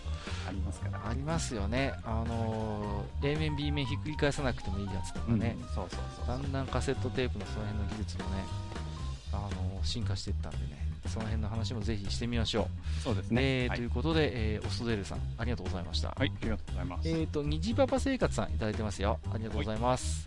最近ね、あのー、虹ラジっていうことでね、ポッドキャスト始められてるんですよね。僕も聞いてます。えー地下に10回到達。ゲーム音楽について詳しすぎる。逆にみんなこれくらい知ってるもんなのか。いやー、うちのマスターが特殊だと思いますよ。うん、特殊だと思います。えーと、虹パパ生活さんもう1ついただいてますよ。はいはい。えーゲーム音楽は昔の方が印象に残ってます、えー番組内でもおっしゃってたように今はゲーム音楽と一般の音楽の違いがあまりない気がしますから、えーそういえばアニソンも昔みたいにタイトル連呼するみたいなやつ減りましたね。マジンガー Z とかガッチャマンとかといただきました。ありがとうございます。そうですね。まあね確かに今のアニメソングはそれだけ聞いたらなんかね普通のポップスなのかこうアニメソングなのかちょっとわかんないっていうのも結構ありますけれどもね。まあタイアップですからね、今は。ああタイアップ。で、こう、ガンダム系だと、そのなんか、えー話題の新人のデビュー作だったりとか、うんうん結構そういうのがガンダムの主題歌になってたりするんで、ありますねうん、逆にそのガンダムガンダムみたいなことは、その歌詞には入ってこないんでね。なんかねちょっと寂しいのもありますけどねもっと昔はがっつりこうアニメに寄り添うようなね世界観をまさにこう体現するような曲もあったじゃないですかうん。最近はもうなんかすっかりおしゃれになっちゃってね。そうなんか透かしたやつばっかりですよね。本当ですよ、うん、もっとね臭い臭いこうねけれん味のあるアニメソングも期待聞きたいなと思いますけどもね。そうですね。えー、えー、虹パパ生活さんありがとうございました。ありがとうございます。えー、もちおさんいただいてますよ。ありがとうございます、はゲーム大好き DX のもちおさんですね、うん。はいえー第20回拝聴聞いててニヤニヤが止まりません。えー、と自分のゲームミュージックの思い出は当時家庭用最高音数のスペハリメインテーマを聴きたくてセガマスターシステム買ったことですね。PSG と FM 両方鳴ってて感動ものでした。本体だけで聴けたのでメガドラにもあるかと期待してはなくてがっかりでした。といただきました。いありがとうございます。ありがとうございます。そうなんですよ。あのマスターシステムってうんうんあのカセット挿さないでうん電源入れるとはいスペースハリアーのメインテーマ流れるんですよね。あそうなんですか？そう。へえそうそう。あの画面にマスターシステムって出て、はいはいはいはいでずっとそのメインテーマが流れるんですよ。へえ知らなかったなうん。これがじゃあ結構、まあ、PSG と FM が両方なるそうです。はでマスターシステムは FM 音源も積んでるんで、ああじゃあきちんと鳴らせるんですね、そうなんですよ。へだから、その、その後で、そのメガドラを買ってえ、うんそのメガドラの電源カセット挿さないでパンって入れても何もならないんで、ああそういうことなんだがっかりっていうのはよくわかります。なるほど結構はいじゃあこれを試した人はいるだろうなという、うん。へえあこれ僕全然知らなかったですようん。またね、いい音鳴るんだ。あマスターシステムのその、うん。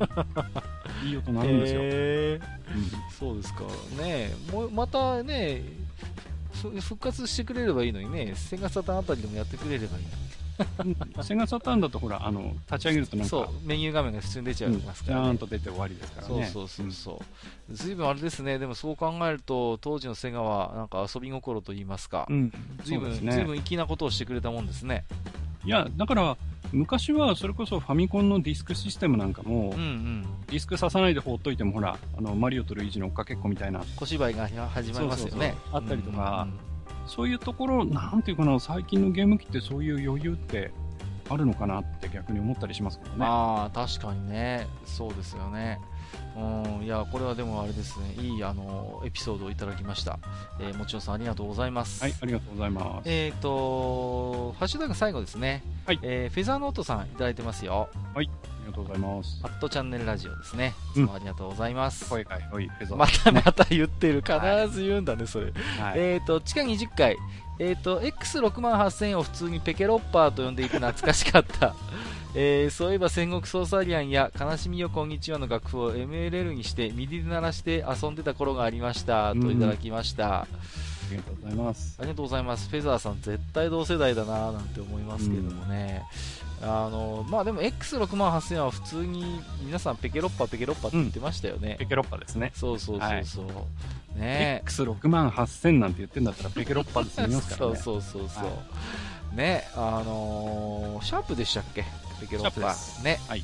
そうですよ。結構こう尖ったパソコンをねシャープが出してた時代もあるんですよね、うん。おーソニーもね、私はね、バイオの前からなんとなく知ってますよ。クォーターっていうね、パソコンソフト、うん。パソコンか、パソコン本体出してたりなんかしてね。はい。そう。でもっ、と前だと SMC37 とか、あー、ありましたね、37ね。はい、うん。うちのね、なんですか、実家の本屋で最初に入ったパソコン多分クォーターだった気がするんですよね。うん、なんだかね。そうそうそう。いろいろここでは言えないようないたずらもしたことがありますけれど。高かったからな、うん、なんローン組んでた気がするんですね。4 5 0万したような気がするんだけどいやだって当時はマイコンから、まあ、パソコンに至るまで大体30万、40万は普通でしたよね。普通でしたからね。うん。前も言いましたけど、僕が初めて自分のために買ったパソコンは、マッキントッシュクラシックですけど、はい、それでも20万超えてましたからね。うん、白黒の画面で、本当に必要最低限の機能しかないパソコンでしたけど、それでもね、20万でしたからね。そうですね。うん、それでも相当安いって言われてたんですから、うん、まあ時代といえば時代ですけれどもね。はい、えー、ということで、えー、フェザーさん、ありがとうございます。はい、えー、ということで、ハッシュタグのね、お便り一気にご紹介させていただきましたけれどもね。はい。えっ、ー、と、一旦ね、あのーうん、休憩挟みましてね、はい、えっ、ー、と、Gmail の方も紹介していきたいと思いますのでね。はい。えー、ここまでお付き合いいただきましてありがとうございました。はい、ありがとうございます。引き続きよろしくお願いします。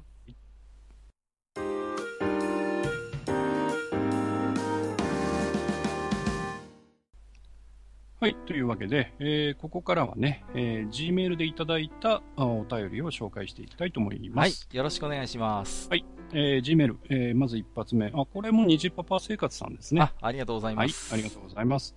えー、地下19回到達いたしました。えー、クイズ番組懐かしいな。えー、ウルトラクイズはあまり馴染みがないですが、その他懐かしかったな。えー、自分も印象にあるのはワクワク動物ランドですね。これも関口博さんでした。うんえー、いろんな動物の映像が見えて子供ながら好きでしたね。ウーパールーパーとかエリマキとかとかの映像を見た気がしますね。あったあった。時代だな、うん、えー、最後に優勝者に大きなぬいぐるみが出てきて欲しかったなといただいてます。あ、それから、えっ、ー、と、あとクイズではないですが、お笑い漫画道場をふと思い出したので付け足しておきます。えー、それでは今後も配信楽しみにしておりますといただきました。ありがとうございます。エリマキトカゲね。もう、ブームの火付け役がそれこそこのワクワク動物ランドだったと思いますよ。うん、CM はその後でしたっけ？うんうんうんうん。やってましたね、うん、CM も。うん。うん。ウーパールーパーもね、確かにやってたな。うん。うん。エリマキトカゲブームって一体何だったんですかね、あれはね。だったんですかね。あったなお笑い漫画道場ね、はい、マスター覚えてます？これは。覚えてます、覚えてます。うん。もう僕はね、やっぱりお笑い漫画道場というと、まあ思い出が大きく言うと2つあって。はいはい。まず1つは江藤くんの描く動物ですね。江藤くんがね、犬かこうが猫かこうが牛かこうが全部一緒なんですよ。そうでしたね。うん。なんやねんっていう。そうそうそう。で何書いてるかわかんないわかんないんですよね。そうそうそうそうそうそう、ね、動物だっていうのはわかるんだけど、足が4本あるんで。うん。それしかわかんない。そうそうそうそう。本当に。あとはね、やっぱりね、当時やっぱ川島直美さんが出てて。はいはい、出てましたね。まあ、可愛かった。可愛かったですね。可愛かったですね。うんうんうんうん。そう、ね、僕らよりちょっと年代上ですけど。まあ、お姉さんって感じよね。憧れのお姉さんって感じですね。はいはいはいはい、そうでしたね。はいまああのー、僕がよく覚えてるのはね、あのーうん、富永一郎さんがね、いつもね、おっぱいばっか書いてたっていうね。またおっぱい書いてるこの人はみたいなね、感じでね。まあ、富永さんはそんなもんでしょう。まあ、あんまり他、その印象が強すぎてね、あんま他のこと何も覚えてないんですけれどもね。はい。はい、懐かしいですね、お笑い漫画道場。えー、虹パパ生活さんですね。えー、ありがとうございます。はい、ありがとうございました。えー、じゃあ次行きましょう。はい。えー、ド S さんいただいております。はい。えー、F1 回を聞き返してて思い出したのですが、はい、えー、閣下がユンケルの書かれたマシンガーというくだりがありましたが、えー、数年前に、えー、日本でやっているスーパー GT 選手権の GT300 というカテゴリーで、うん、えー、ユンケル対3ポルシェというのが走ってました。はあ。えー、他にも、RE アメミヤというチューニングショップ、うん、ここはあの、えっ、ー、と、RX7 も昔からね、あの、使ってたんですけど、はい。えー、その、えっ、ー、と、チューニングショップが、うん、えっ、と、ちょっと待ってくださいね。はいはい。すいません。えっ、と、あ、すいません。えー、チューニングショップが GT300 と D1 グランプリ。あの、D1 グランプリっていうのは、あの、ドリフトを競うまあ、スピードレースじゃないんですけど、はいはいはいはい。えー D1 グランプリというドリフト競技でアスパラドリンクをスポンサーに走ってたことがあります。へえ。えー現在は撤退してしまいましたが、うん。宝山という酒造メーカーがレクサスのスポンサーをしていたこともあったりと、ほ調べるとなんでこの会社がというスポンサーがあったりして面白いので、う。うん。興味がありましたら一度検索してみるのもいいかもしれませんよ。はいはいはい。えーちなみに私の友人はとある JAF 公認のワンメイクレースに出ていますが、うん。閣下もご存知な F&C などをスポンサーにして板車で走っていました。えー取り留めない文章になってしまいましたが、気温差の、あ、気温の温度差が激しい今日この頃です。お二人とも健康に気をつけてこれからも楽しいラジオを配信してください。えー追伸。えークイズ番組の回で出てこなかった番組で記憶にあるのは、サンマのからくりテレビのご長寿クイズですね。えー答えがブラジャーだったのに、おっぺ隠しと堂々と答えたおじいさん、今でも忘れられません。といただきました。そんなね、ありましたね。はいご長寿クイズね。長寿クイズはひどかったですよね。うん、鈴木史郎さんが司会でね、そうですねまあ、あの、生真面目な感じなんですけどね、はい新回答に毎回困惑するっていうのがね、うん 見ものでしたけどもね。あのね、F&C ってね、マスター喋っちゃいましたけど、ちゃんと伏せ字にしてたんですよ、オリジナルの。あ、そうでしたごめんなさい。はい。まあ、喋っちゃいますけど、はい。はい F&C っていうのは、あの、フェアリーテイルとね、カクテルソフトが元になってる、あの、うん老舗のね、エロゲメーカーでございます。うんうんうんうん でもそういうところもあれなんですね、スポンサーとかでね、あの結構こういうレースゲーム出てたりするんあですね。とは、あの、GT だと、あの、うんまあ、有名な話ですけど、はいはい。あのー、ミクさんが、初音ミクさんをあはいはいはい。車にデかカデカと書いて走ってるところがありますね。ありますこねれ。はですから、おそらくはバックについてるのは、グッドスマイルカンパニー。ーだと思うんですけどなるほどね。はい。うん。だまあ、そう考えればね、F1 以外でも割とそういうユニークな、えーメーカーとか企業がね、スポンサーになってるなんてことはよくあるのかなと。そうですね。思いますね。うん。まあやっぱりでもそういう、なんていうんですか、会社のオーナーさんとか、経営陣がやっぱり好きじゃないとなかなかね、正直ね、あのーまあ大変失礼ながら、スポンサーでじゃあ、例えばデカデカとね、うんな乗っけたとしてもね、どこまで広告的なね、その、効果があるのかっていうことはね、うんなかなかね、そう劇的に効果があるとも思えないんですよね。まあ、うんペイするものではないとは思うんですけど、やっぱりそういう、ね、レースをまあ応援したいとかね、はいチームを応援したいっていう気持ちもやっぱりなければできないことかなと思いますけれどもね。モータースポーツはね、なんせお金がかかるから。うーん、本当にそうですよねう。んあとはやっぱりね、メディアとか雑誌とかでもっと取り上げてもらって、そのね、レースゲーム自体が盛り上がってくればまた違うんでしょうけれどもね、ねなかなか今普段興味がなければ目にする機会がないというのが実際のところでしょうから、うん、難しいところですね。うんいもっと盛り上がってくれるといいんですけどね。確かにそうですよね。もう一ついただいてますね。はいはい。えー20回のゲーム音楽について対面、大変興味深く拝聴させていただきました。えー着メロの話題が出たので一つ、えー私の二次創作の始まりはそのままズバリ、ゲーム音楽の着メロ化でした。へーゲーム音楽館という投稿サイトありましたね。うん、あった。ゲーム音楽館という投稿サイトで投稿職人をしていましたが、えー当時の私も含めてトップランカー勢はうん FM 音源をいかに PCM 音源に近づけさせるかということに躍起になっていた気がします。うんうんうんうんえーこの辺は語り始めると1時間喋れちゃうので割愛させていただきますがすごい聞きたい。えー他にも、えーゲームのステージを再現したり携帯数台で演奏させてみたりと様々な遊びをしてたのを思い出しますす。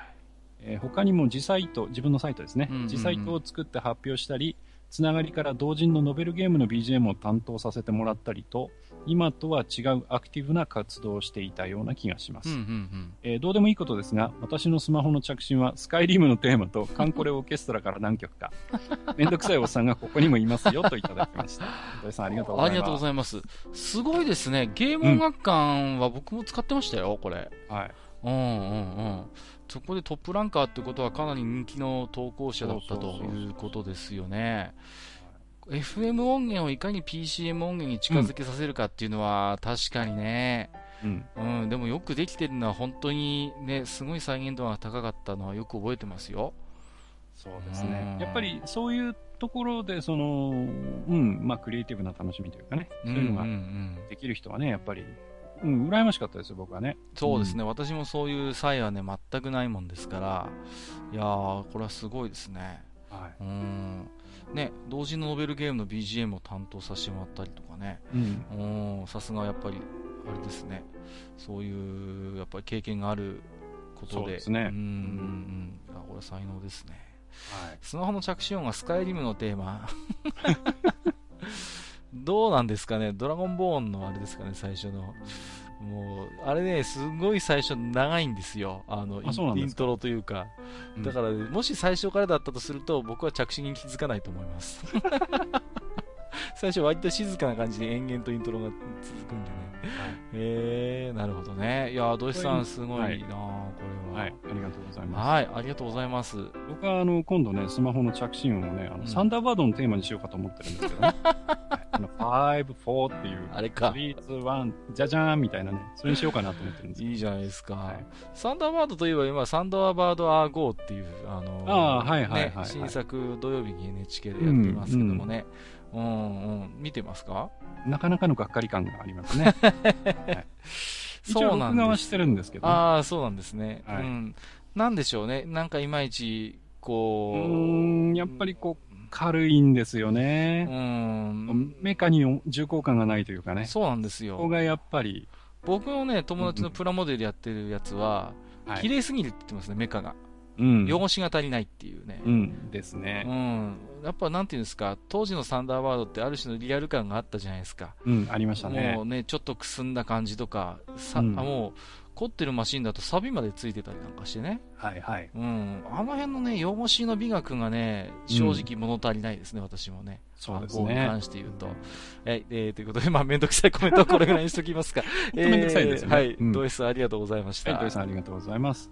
えーと、それじゃあお次ですね。はいえーと、これはなんて読めばいいのかな、うん。そのまま読んでいいのかな？はいえー KMYK 大豆さん？はい。もし読み方があったら、はい教えていただければと思いますけども。はいそうですね。はい。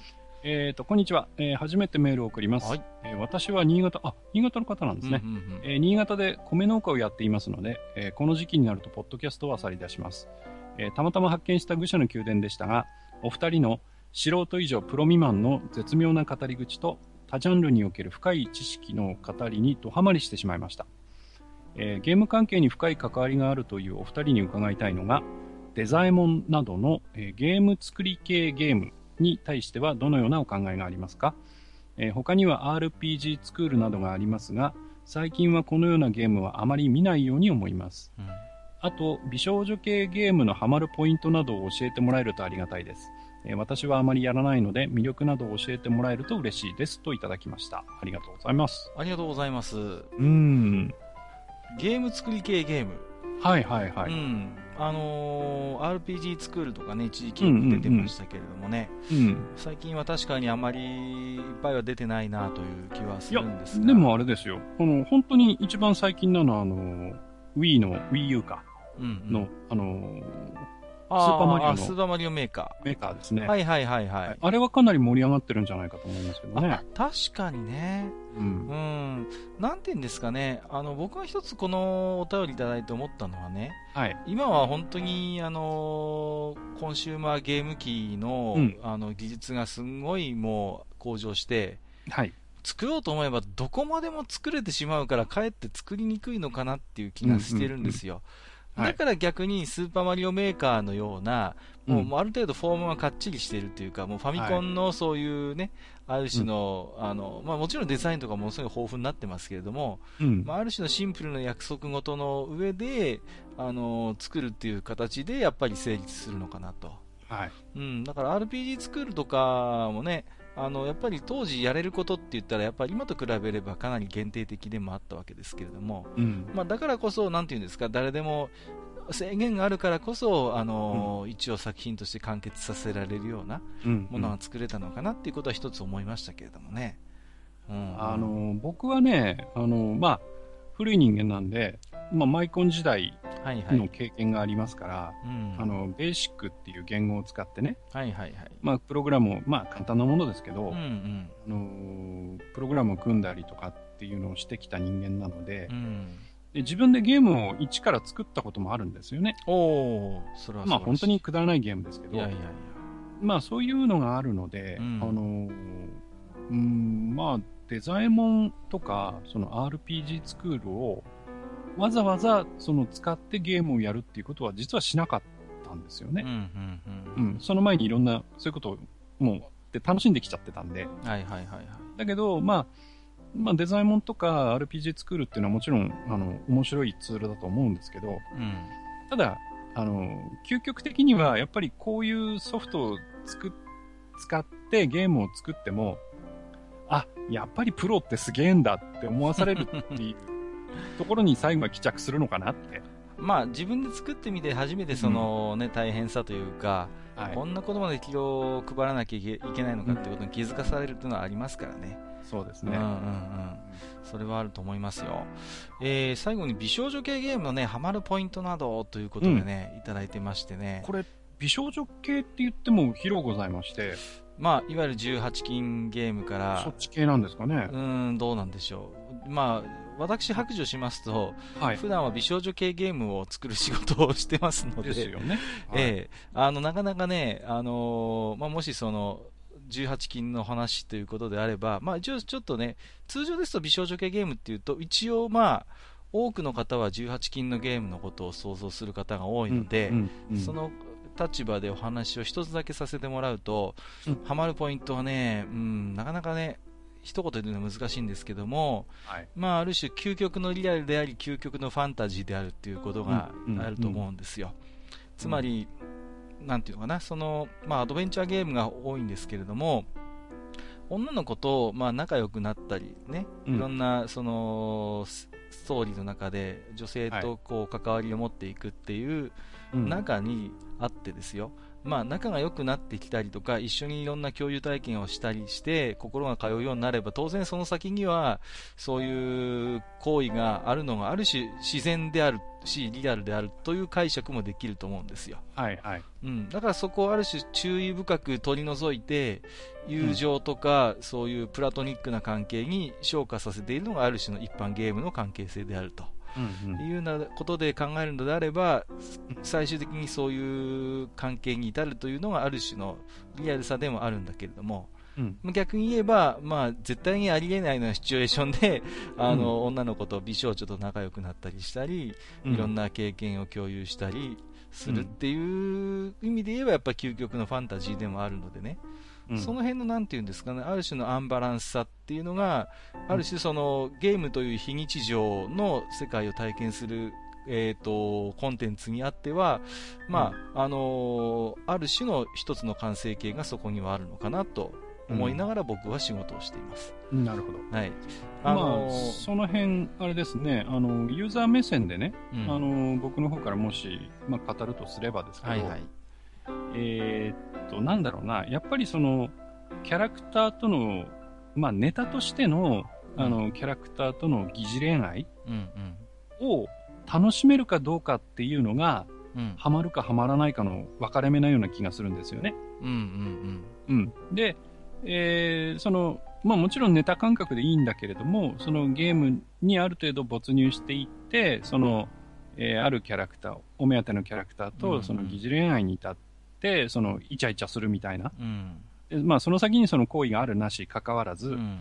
えーそういうところで例えば相手に対してその可愛いなと思えたりとか、うん。そのまあ、まあ気持ち悪いって言われるかもしれませんけど、その愛おしいってうん思えるような気持ちを持てるかとか、うんうんえーそういう気持ちを持てるか持てないかっていうところが、その、ハマるかハマらないかの分かれ道であって、あの、もうその人の性格とか、その、素性、素性みたいなもんで、もうそういうのはもうダメっていう人もいるんで、うんうんうん。そういう人はハマることはできないと思うんですよ。すねただ、そういうものをその許容できる人は、そういうところでその遊ぶことができるから、うんうん。うん。で、あと、実際にハマっていくのは本当にそのキャラの見た目であったりとか、声であったりとか、設定であったりとか、うんうんうんそれはもうその人によって千差万別だと思うので。ある種今難しいんですよね。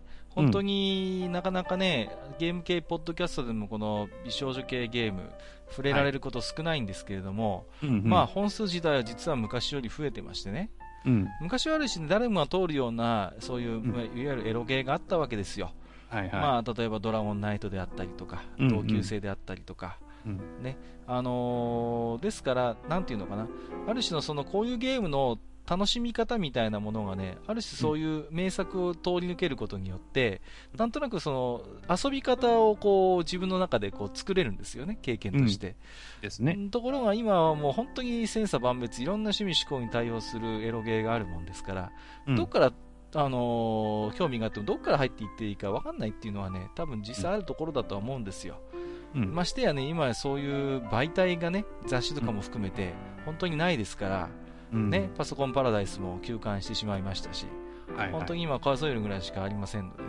うん昔僕、あの、ポロッとね、あの、パソパラ休館するんだって、ポロッとつぶやいたら、どっかの大手ゲームサイトで取り入れられて、僕、フォロワーありました300、ねフォロワー300人ぐらいしかいないんですけど、1万リツイートされてね、なんか面食らったことがありましたけれどもね。確かに2ちゃんにもスレッドできてましたねそう。そうそうそう。うん 知ってますよ。あの時は参りましたけれどもね。はい、まあ2ちゃん、で、あの、うん、誰かさん投げた写真が、そうそうそうそう。あってたなっていうのはも僕の撮った写真なんですけどね。はい。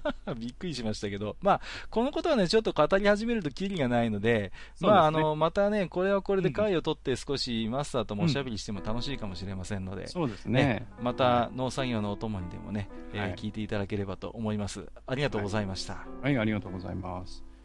えーと、それじゃあお次行きましょうか。はい。えーと、青ひげこうさんいただいております。はい、いつもありがとうございます。はい、ありがとうございます。えーこのお便りが読まれる頃にはもう収録は終わっているでしょう。えー毎度収録お疲れ様です。えーゲーム音楽の話ということで楽しみにしております。えー専門的なことはきっとお二人が話し尽くされたと思うので、いやいやい別のや。話題を提供させていただきます。はいえー皆様はゴールデンウィークいかがお過ごしでしょうか、えー私は友人の休みを取れたので、友人宅に泊まり込み、ひたすらゲーム三昧でした。いいですね。えー近くのペンギンがトレードマークのお店に 蛍光型カタンが置いてあったので購入。おー、え3人で夜な夜な遊び倒しました。素晴らしい。えー私の中のカタンといえばお二人のよく知っている某ゲームの話のあれだったので、えーゲーム中頭の中で SE が鳴りっぱなしでした。うん。えーお二人は日常生活の中で音楽や SE が流れる瞬間はありますか？といただきました。はい。ありがとうございます。いい。ですね。頭の中にね、音楽流れるなんてのは日常茶飯事ですよね。まあまあ、よくありますよ。ありますありますうん。でもね、理由がわからない場合が多いかな、僕は。あるある。なんかね、CM の曲だったりとか、そうそうそうそう。うんなんかありますよね。いますよねもちろんゲームの曲の時もあるしうん、うんうん。最近はね、やっぱり僕、あの、デレステやってるから、デレステの曲が頭で流れてることが結構ありますね。はあのね、うちで、あた、あの、書店の方で働いてるはい従業員がいましてね。はいまあカンコレにドハマりしてる人なんですよ。い。で僕はカンコレやったことがないんですけど、うんうんうん。あのー仕事してる中でね、うんいろいろ決めたりするときに、あのカンコレの SE が流れるんですって、ペロっていう。僕にはちょっとその感覚はよくわからないんだけれども、それは、かなりやばいかうな。んだいぶ何かね、日常生活が侵食されてるのではないかとね、そうですね。心配せざるを得ませんけれども、まあね、うんゲーム音楽に限らずね、やっぱりなんかこう頭の中から離れないことはよくありますよ。まありますあります。僕今日朝ですよ、あのあれですね、あの仕事しながら頭の中でずっとあのカップスターの CM の曲流れてましたからね。カップスタあーー。そうそうそう。食べたその日かららって、ねそうそうそう、なんでかずっとね、流れてましたね。あるある。そういうことあるんだな。なんか思わずね、仕事しながら、ハッフ、フォーとか言ってましたからね。旗から見ればただの怪しいおじさんっていうね。怪しいですね、大丈夫なんでしょうかね。まあ、そんなことはありますよ。これは皆さんあるんじゃないですかね。うんはい。えー、アフィンコさん、ありがとうございました。はい、ありがとうございます。えーと、それじゃあお次行きましょうか。はい。えーと、長政さんいただいてます。ありがとうございます。ありがとうございます。えー地下20回拝聴しました。えーそれと地下、あー、20回到達おめでとうございます。はい、ありがとうございます。えーとても懐かしく聞き入っていました。うんリース2のデモ、本当にかっこよかったですね。うんあのオープニングの音楽も最高です。確かに。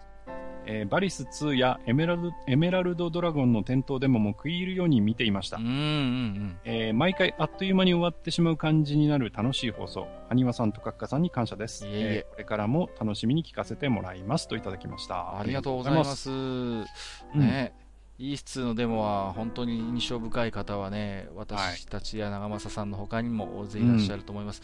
オープニングの曲もね、いいんですよね、本当にね。はいうん、なんかね、あのー、様々な媒体に移植されてますけど、やっぱりあのー、8801番ですかね。うん、88番、98番。98番、あのあたりの曲がやっぱり、リアルでやっぱりあれから触れたんでね、そうですね。さっと刺さりますね。で、その後、まあちょっと、えー、空いて PC エンジン版ですか。PC エンジン版ね。うん、あれもいいものですよ。うん、ファミコンとかも割とね、頑張ってるんですけど、どうしてもファミコンの音源だからね。うん、そうですね。味はあるんですけれどもね。うんうんうん。で、当時はあの、イース2のデモで、はいはい。あの、実際にあの、イースがこう、空を飛んでるシーンがあるじゃないですか。ありますね。え、空、ん？その前後で、あの、うん、こう、上から下からこう、ずっとこう、パンをしていく、うんうんうんうん。シーンがあるんですよね。ありますね。で、そこのスピードで、その、要はコンピューターの処理速度がわかる。スペックがわかるんですよね。そうそうそうそう。だから、ある意味ベンチマークにもなってたんですよね。そうなんですよ。あそこはね、カクカクだとね、わあこれ結構厳しいな、走らせるの厳しいなっていうのあるんですけど、あそこはスムーズだとすっげえっていうね。そうそうそう。あ、この、このパソコンすげえじゃん。すげえな、このパソコンって言ってね、そうそうそう。あそこでわかるんですよね。うん。確かに。まあでもね、改めて今見ると結構長いんですよね、あのデモね。長いです、長いです。長いですよね。あれもね、確かね、機種によって若干、その、コマがないやつとか、そうそうそう、省略してたりするのもあるんですけどね。そうですね。バリスとかね、エメラルドドラゴンも確かによくデモでやってましたね。やってましたね。うん、つかみがいいんですよ。はい、ね、バリスなんかも。ね、それこそ美少女が出てくるわけだし。はいはい、うんだ、だからね、なんていうんですかね、あの頃のゲームってやっぱりデモって本当に力入れてたと思うんですよね、うん、そういう売り場でね、流すことを想定してたのがあるでしょうから、うん、そう考えると今のゲームのデモって、うーん、どうなのかなっていうね。もう、デモすら省略しているようなゲームも結構逆にありますからね、うん、今ね。そうですね、うん、そういう意味ではあまり力が、えー、入ってないのかなという気がしますけどもね。うん、で、実はね、この長政さんのその、まあ、デモの話にちょっとつながるお便りも実はもう一ついただいてるんで、はいはい、こちらの方もちょっと紹介していただいていいですか？はい、えっ、と、この方は、えっ、ー、と、木蓮さんでしょうかね？はい、そうですね。はい。下に書いてありますね。はい。えー、こんにちは、マスター。えー、ラジオネーム、木蓮と言います。えー、ゲームミュージックの回面白く聞かせていただきました、えー、同じ時代を過ごしたと思われるパーソナリティだなと思い聞き入ってしまい思わずメールをしました。ありがとうございます。ありがとうございます、えー、また遡って聞いてませんが知っていましたらアミーガが流行った時代のメガデモサウンド時代の話が聞きたいな。いやー楽しかったです。それでは頑張って続けてください。といただきました。ありがとうございます。アミーガね。アミーガね。これを知っている人はどれだけいらっしゃるんでしょうか。うん、まあ、マイコン時代を経験してないとなかなか。そうですね。うん、一時代を築いたね、うん、マイコンですけれどもね。はい。ただまあ、やっぱり舶来物っていうのがあったんでね。そうですね。ちょっとなかなかこう、実際に手に触れる機会っていうのは田舎者にはなかなかなかったんですが。そうなんですよ。うん、名前だけはもう本当に聞いてたし、あちこちで使われててね。よくあの、それこそね、マイコン誌なんかにね、アミーガの写真とか、はい、ね、ね載っててね、もう、すごい画面が綺麗でね、うん、そうそうそうもう、羨ましい、このアミーガをね、あの、持ってる人はっていうね、うん、思いましたけれどもね。まあ。やっぱりあとは、ウゴゴルーガですか。やっぱりね。はい、あのー、ウゴゴルーガのね、あの、はい、なんていうんですか、C、あの、作りっぽのっぽい、あの、つるんとした CG ですよ。はい。ね、あの、シュール君とかね。うん。懐かしいですね。はい、あの、まあ、メガデモサウンド時代って言ってね、どこまでの方がわかるのかなっていうね、なかなか難しいですよね。うん、そうそうそう。メガデモっていうのがまず何なのかっていうところからね、うん、始まりますけれどもね。いわゆるその、なんていうんですかね、あの、アミーガが非常に、まあ、あのビジュアルに強い、まあ、パソコンということで、はい、まあ、限られたそのね、容量の中で、どういう凝った、なんかこう、映像といいますかね、うん、そういうものを作れるのかっていうのを、まあ、いろんなクリエイターがあの競ってたっていう時代があるんですよね。そうですね。うんうんうん。で、その一連のなんていうんですかね、アートワークみたいなものを、まあよくメガデモなんて言ってね。はい。うんうんうん。そうそうそう。あのー、だからね、なんていうんですかね。で、僕もね、あの、アミーガで本当は見られればよかったんでしょうけども、うん、まあ、アミーガの有名なメガデモが、例えば98とかでも走らせられるような、エミュレーターみたいな、もので、その、本物ではないにしろね、いくつかそういう、アミーガオリジナルのメガデモとかを楽しんだりしたことはやっぱりありますけれどもね。うん。まあ、だから、やっぱそういう、なんていうんですか、あれにしてもね、うん、この前のゲームミュージックの話じゃないですけども、はい、それこそいろんな人がね、アマチュアでそういうメガデモにチャレンジして、その中であのやっぱり技術とかを習得しながらね、うん、この世界に入ってきたっていう人はやっぱりいらっしゃると思うんで、うん、そうですね、うん、だからこれも本当にそういう意味で言えばね、一つマイルストーンになる記念すべき名機だったなと。そうですね、うん、そういう印象はありますよ。はい、うんうんうん。あと、あれなんですよね、メガデモは、あの、その後、こう、パソコンがね、だんだん、うんうん、えー、性能が上がっていって、うんあの、エミュレーターっていうのが PC 上で動くようになってきてから、はいはいはい。要はその、えっ、ー、と、ファミ、ファミコンの例えばハードウェアを使ったメガデモとか、うんうんうんうん、スーパーファミコンのそのハードウェアっていうか、えー、アーキテクチャを使った、うん、えー、メガデモなんていうのがね、うんうんうん、あのあまり国内ではやられてないんですけど、海外で結構そういう動きが、あ一時期ありましたね。ほー。なるほどね。まあ、ちょっとね、うん、あの、アンダーグラウンドっぽい話になっちゃうんですけどね。いやいやいやいや。うん、ねうん、でもやっぱりこの、ね、その、アミーガの、なんていうんですかね、そういう果たした役割みたいなものは、ね、うん、かなりありますしね。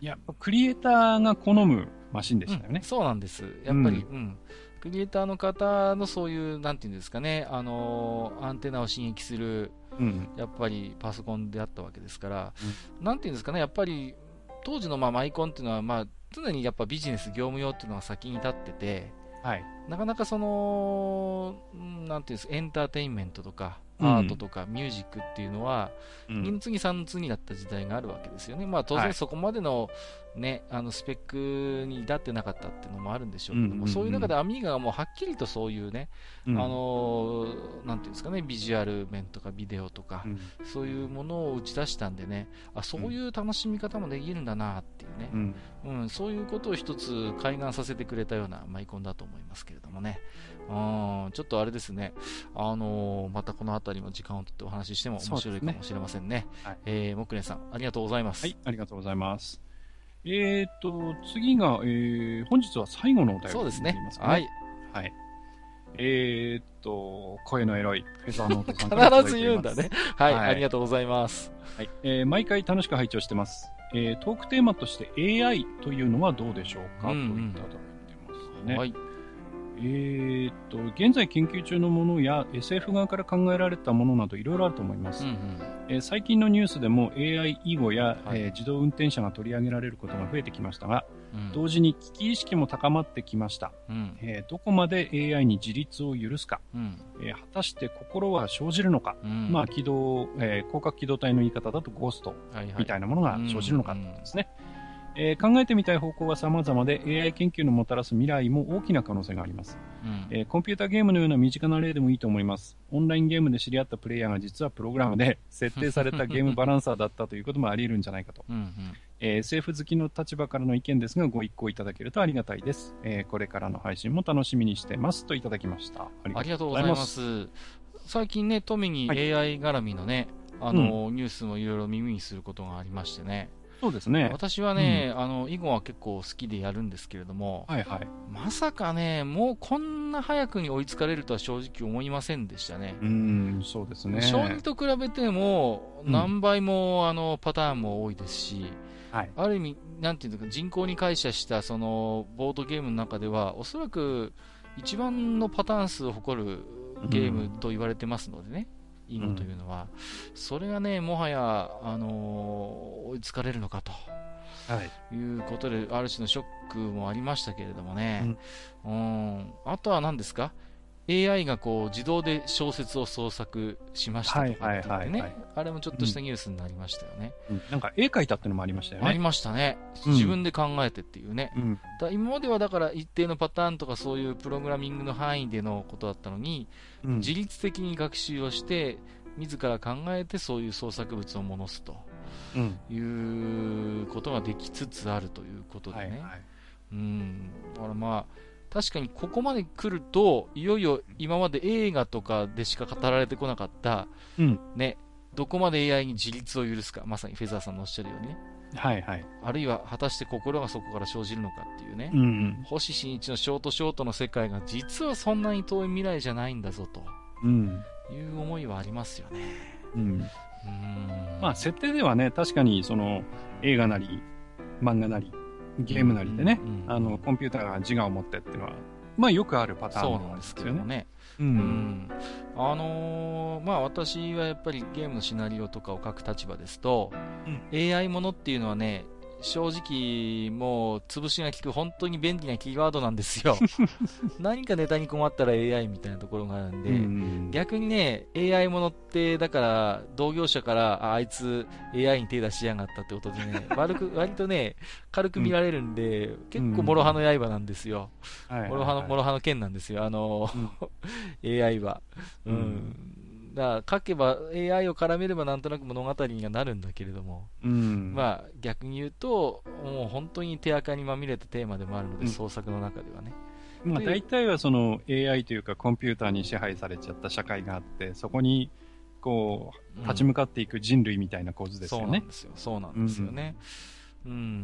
だからね、まあね、本当に SF 好きということでね、フェザーさんもいろいろ思うところがあるかなと思うんでね。まあ、逆にもうね、あれですよ、もうフェザーさんに語っていただくっていうのもあるかもしれませんよ。うん、うん、そうですね。まあ、個人的にはやっぱりね、うん、どこまで自立を許すかっていうことに関して言うとね、う。うんん、今まで僕は正直ね、あんまり考えたことはなかった、そこまではさすがにと思ったんですけど、マイクロソフトかなんかが何でしたっけ？あのーああ、うん。ツイッターのね、あのーはいはい自動的に学習して、自分でつぶやくようなシステムしたら、なんかすごい差別的な発言とか、そうそうそうナチスを来賛するような言葉を吐き始めて、うん。慌てて開発を中止したなんてエピソードがあったじゃないですか。言いましたもうね。、本当に小説の世界だよね。だからね、ある種のその、特に SNS とか、まあよくマスターは集合値っていう言い方をするんだけれども、はいはい。逆に集合具もあると思うんですよ。いや、もちろんありますよ。うん。で、世の中悲しいことに集合値よりも集合具の方がうん声も大きいし、うん。うん。だからなんていうのかな、ある種のその、ヘイトや来賛も含めて、いろんな影響を集めやすいっていうのがあるわけじゃないですか。ですね。だそこをね、AI がどのように判断するのかっていう、うん。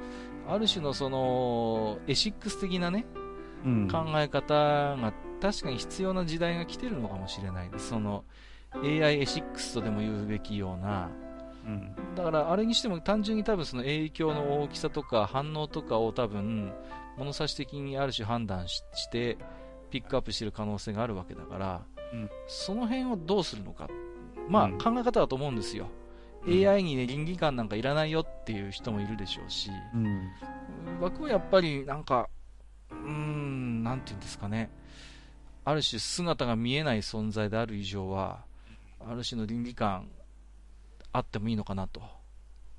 そうですね。うんんまあ、考え始めるとキリがないテーマではあるんだけれども、まあ、あと逆にね、その、ハードウェア側というか、コンピューター側から、その話をしていくと、はい、えー実は今、その、人間が開発するコンピューターっていうのは、えーその進化のスピードがだんだん落ちてきていてうん、うんで、ちょっと、まあ、頭打ちになってきていると。うん、はいはいはい、で、そうなると、いわゆるそのコンピューターが例えば自我を持つだとか、うん。その自立を始めるだとかっていうところまで、実はその能力的にたどり着けないんじゃないか、うんうん、もしくはたどり着いても、その我々が期待しているようなものまではとてもじゃないが、たどり着けないんじゃないか。うんうんうん。っていう心配が出てきてるんですよね。あなるほど。うん、だから、えーそういう機械的なというかハードウェア的なブレイクスルーもこの先ないと、うんうんうん。まあ、我々がそれこそ SF でね、その手垢のついたなんて言ってますけど、うんうんうん。そういう事態にまではなかなか持っていけないんじゃないか。なるほど、ね、っていう心配をしている方々もいらっしゃると。うん。うんなんていうんですかね、ある種 AI っていう言葉が、今でもものすごい広い範囲の言葉になってるじゃないですか。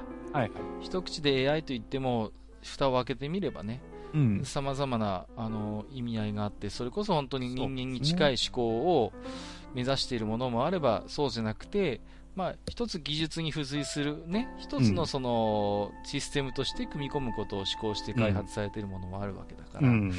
なんていうんですかね、我々がもっと AI っていうものをもう少しこう、ぼんやりとしたものじゃなくて、うん。AI の中にも様々なものがあって、もしかしたらもうそこに言葉が生まれているのかもしれないけれども、うん、もうちょっとその、近視眼的な見方でね、はい。うん、で愛と一口に言ってるものをもう少し細かく僕らが認識しなければいけない時代はもしかしたらすぐそばまで来てるかもしれないですよね。うん。そうですうん、うね。ん、うんそんな気がしますけれどもね。はい。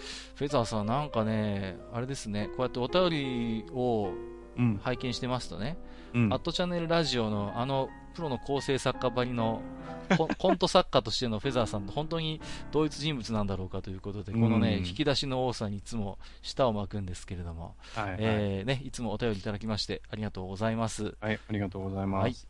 えー、ということでね、うん G メールもたっぷりと、そうですね。今回はまた、えーかなり増し増しではい、えーはいなりましたけれども、えっ、と、いつも最後にね、あのーお断りというかお願いですけどもね、もしね、うん読み飛ばしてたりね、えーうんしてたお便りがありました場合はね、ちょっと本当に申し訳ないです。その時はご指摘いただければね、大変ありがたいと思いますので、はいえーそこだけは一つよろしくお願いいたします。えー今回ね、本当にいっぱい、えー反響お便りいただきました。えーうん私もね、マスターも本当に、本当感謝感謝でございますので、はい。え引き続き、まあ、放送時代はね、まったり更新でやっていきたいと思いますので、えーまたね、引き続き、えーメッセージいただければ嬉しいです、えーありがとうございました。はい。どうもありがとうございました。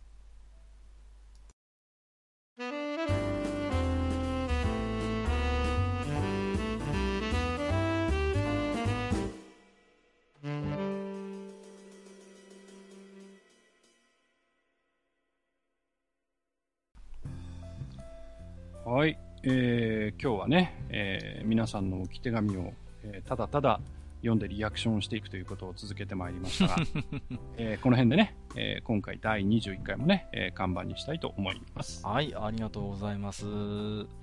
まあ、本当にね、あのーこういう思いのこもったね、メッセージをいただけると、モチベーションになるんですけれども、そうですね。まあ、あのー私どもですね、うん何度も言ってますけど、ゲーム趣味カテゴリーのポッドキャストでございますが、うんあんまりね、初回以降、うん一つのゲームに絞ってお話をすることってなかったなと思ってるんですよ。そうですね。でね、はいえーいよいよ次回ですけどもね、うんうん。えー初回の伝説のオーガバトルに続いて、2回目の、えーとうんオーガバトルサーガシリーズということで、はい。えータクティクスオーガの話をしようかなと思っております。はい。うんですよ。で、えっ、とですね、まあ、ほんといろんな切り口で語れるゲームなんですけれども、そうですねう。ん、今回はね、特に、うんえっ、と、タクティクスオーガ、あなたが選ぶ名シーンと銘打ちましてね、お実際にこのゲーム、まあ、あの、スーパーファミコン版でも PSB 版でも結構なんですけども、うんうん。遊んだ方が、ここがすごい印象に残ってるっていうね、うん場面を教えてもらいたいんですよ。なるほど。うん、とてもね、練られたシナリオでいろいろ深みがあるんで、うんまずはね、その皆さんの印象に残ってるシーンを切り口に、うんえーこのゲームのね、世界に迫ってみたいなと思ってますけれどもね。いうん。あのー一つだけじゃあ、マスターにお伺いしておきましょうか。なんか、いろいろあると思いますけども、このシーン良かったねってなんかあれば、教えていただけますか？えーっと、どこをあげましょうかね。急に振ってますけどもね、何の準備もなしに。そうですね。やっぱりバイスの処刑シーンかな。あー、カオスルートですよね。うん、そうするとですね。うんうんうんうん、はい結構なんていうんですか、まあ、リアルというか、リアルですねう。んうん結構ショッキングな場面ですよね、うん。だってある種、だって第一章とかではね、同じ仲間として、うんうん。ね、行動を共にしてたわけだから、はいはい。それがああいう末路を迎えるというのはね、うん。うんとてもあのショッキングですよね、それははありますね。私はね、そうですね、一つ挙げるとするならば、まあいろいろあるんですけれども、うん。うーん、やっぱりレオナールの最後ですかね。ああ、なるほどう。ん、あのね、仲間だと思ってやってきたけれども、うんうんうんまあ、あの最終的には敵対することになって、うんうんうん。はい刃を向けると。はい。いつも言うんですけどね、やっぱり僕、あのゲームの登場人物の中で一番のリアリストじゃないかなとは思ってるんですよね。ううん、ある種のその理想とするものも捨てきれないし、うん。現実もやっぱり見なきゃいけないっていう、うん。ある種のそのね、狭間の中にずっといた人なのかななんて気もしますけれども、はい。まあ、あの、そんな感じでね、ん皆さんそれぞれに印象に残ったシーンがあると思いますので、そうですね。ぜひね、こちらの方、あの、お便りをお寄せいただければですね、うんえー私どもそれにコメントしながら、このはいタクティクスオーガのシナリオを味わっていきたいと思いますので、そうですね。えーよろしはいくお願いいたします。はい。はい、ということでね、ちょっと長時間の、えー番組になってしまいましたけれどもね、うんうんうん最後までお付き合いいただいた皆様には本当に、えー感謝でございます。ありがとうございます。ここまでお付き合いをさせていただきましたのは、私こと閣下と、えー私こと、埴輪でございました。本日もご聴取いただきましてありがとうございました。ありがとうございました。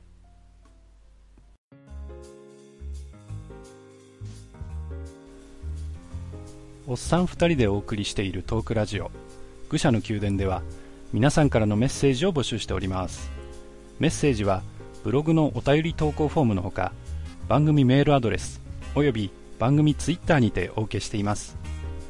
番組メールアドレスはフールパレスアットマーク Gmail.com foolpalace アットマーク Gmail.com 番組ツイッターはフールアンダーバーパレス。Fool アンダーバー palace となっております。皆さんからのお便りお待ちしております。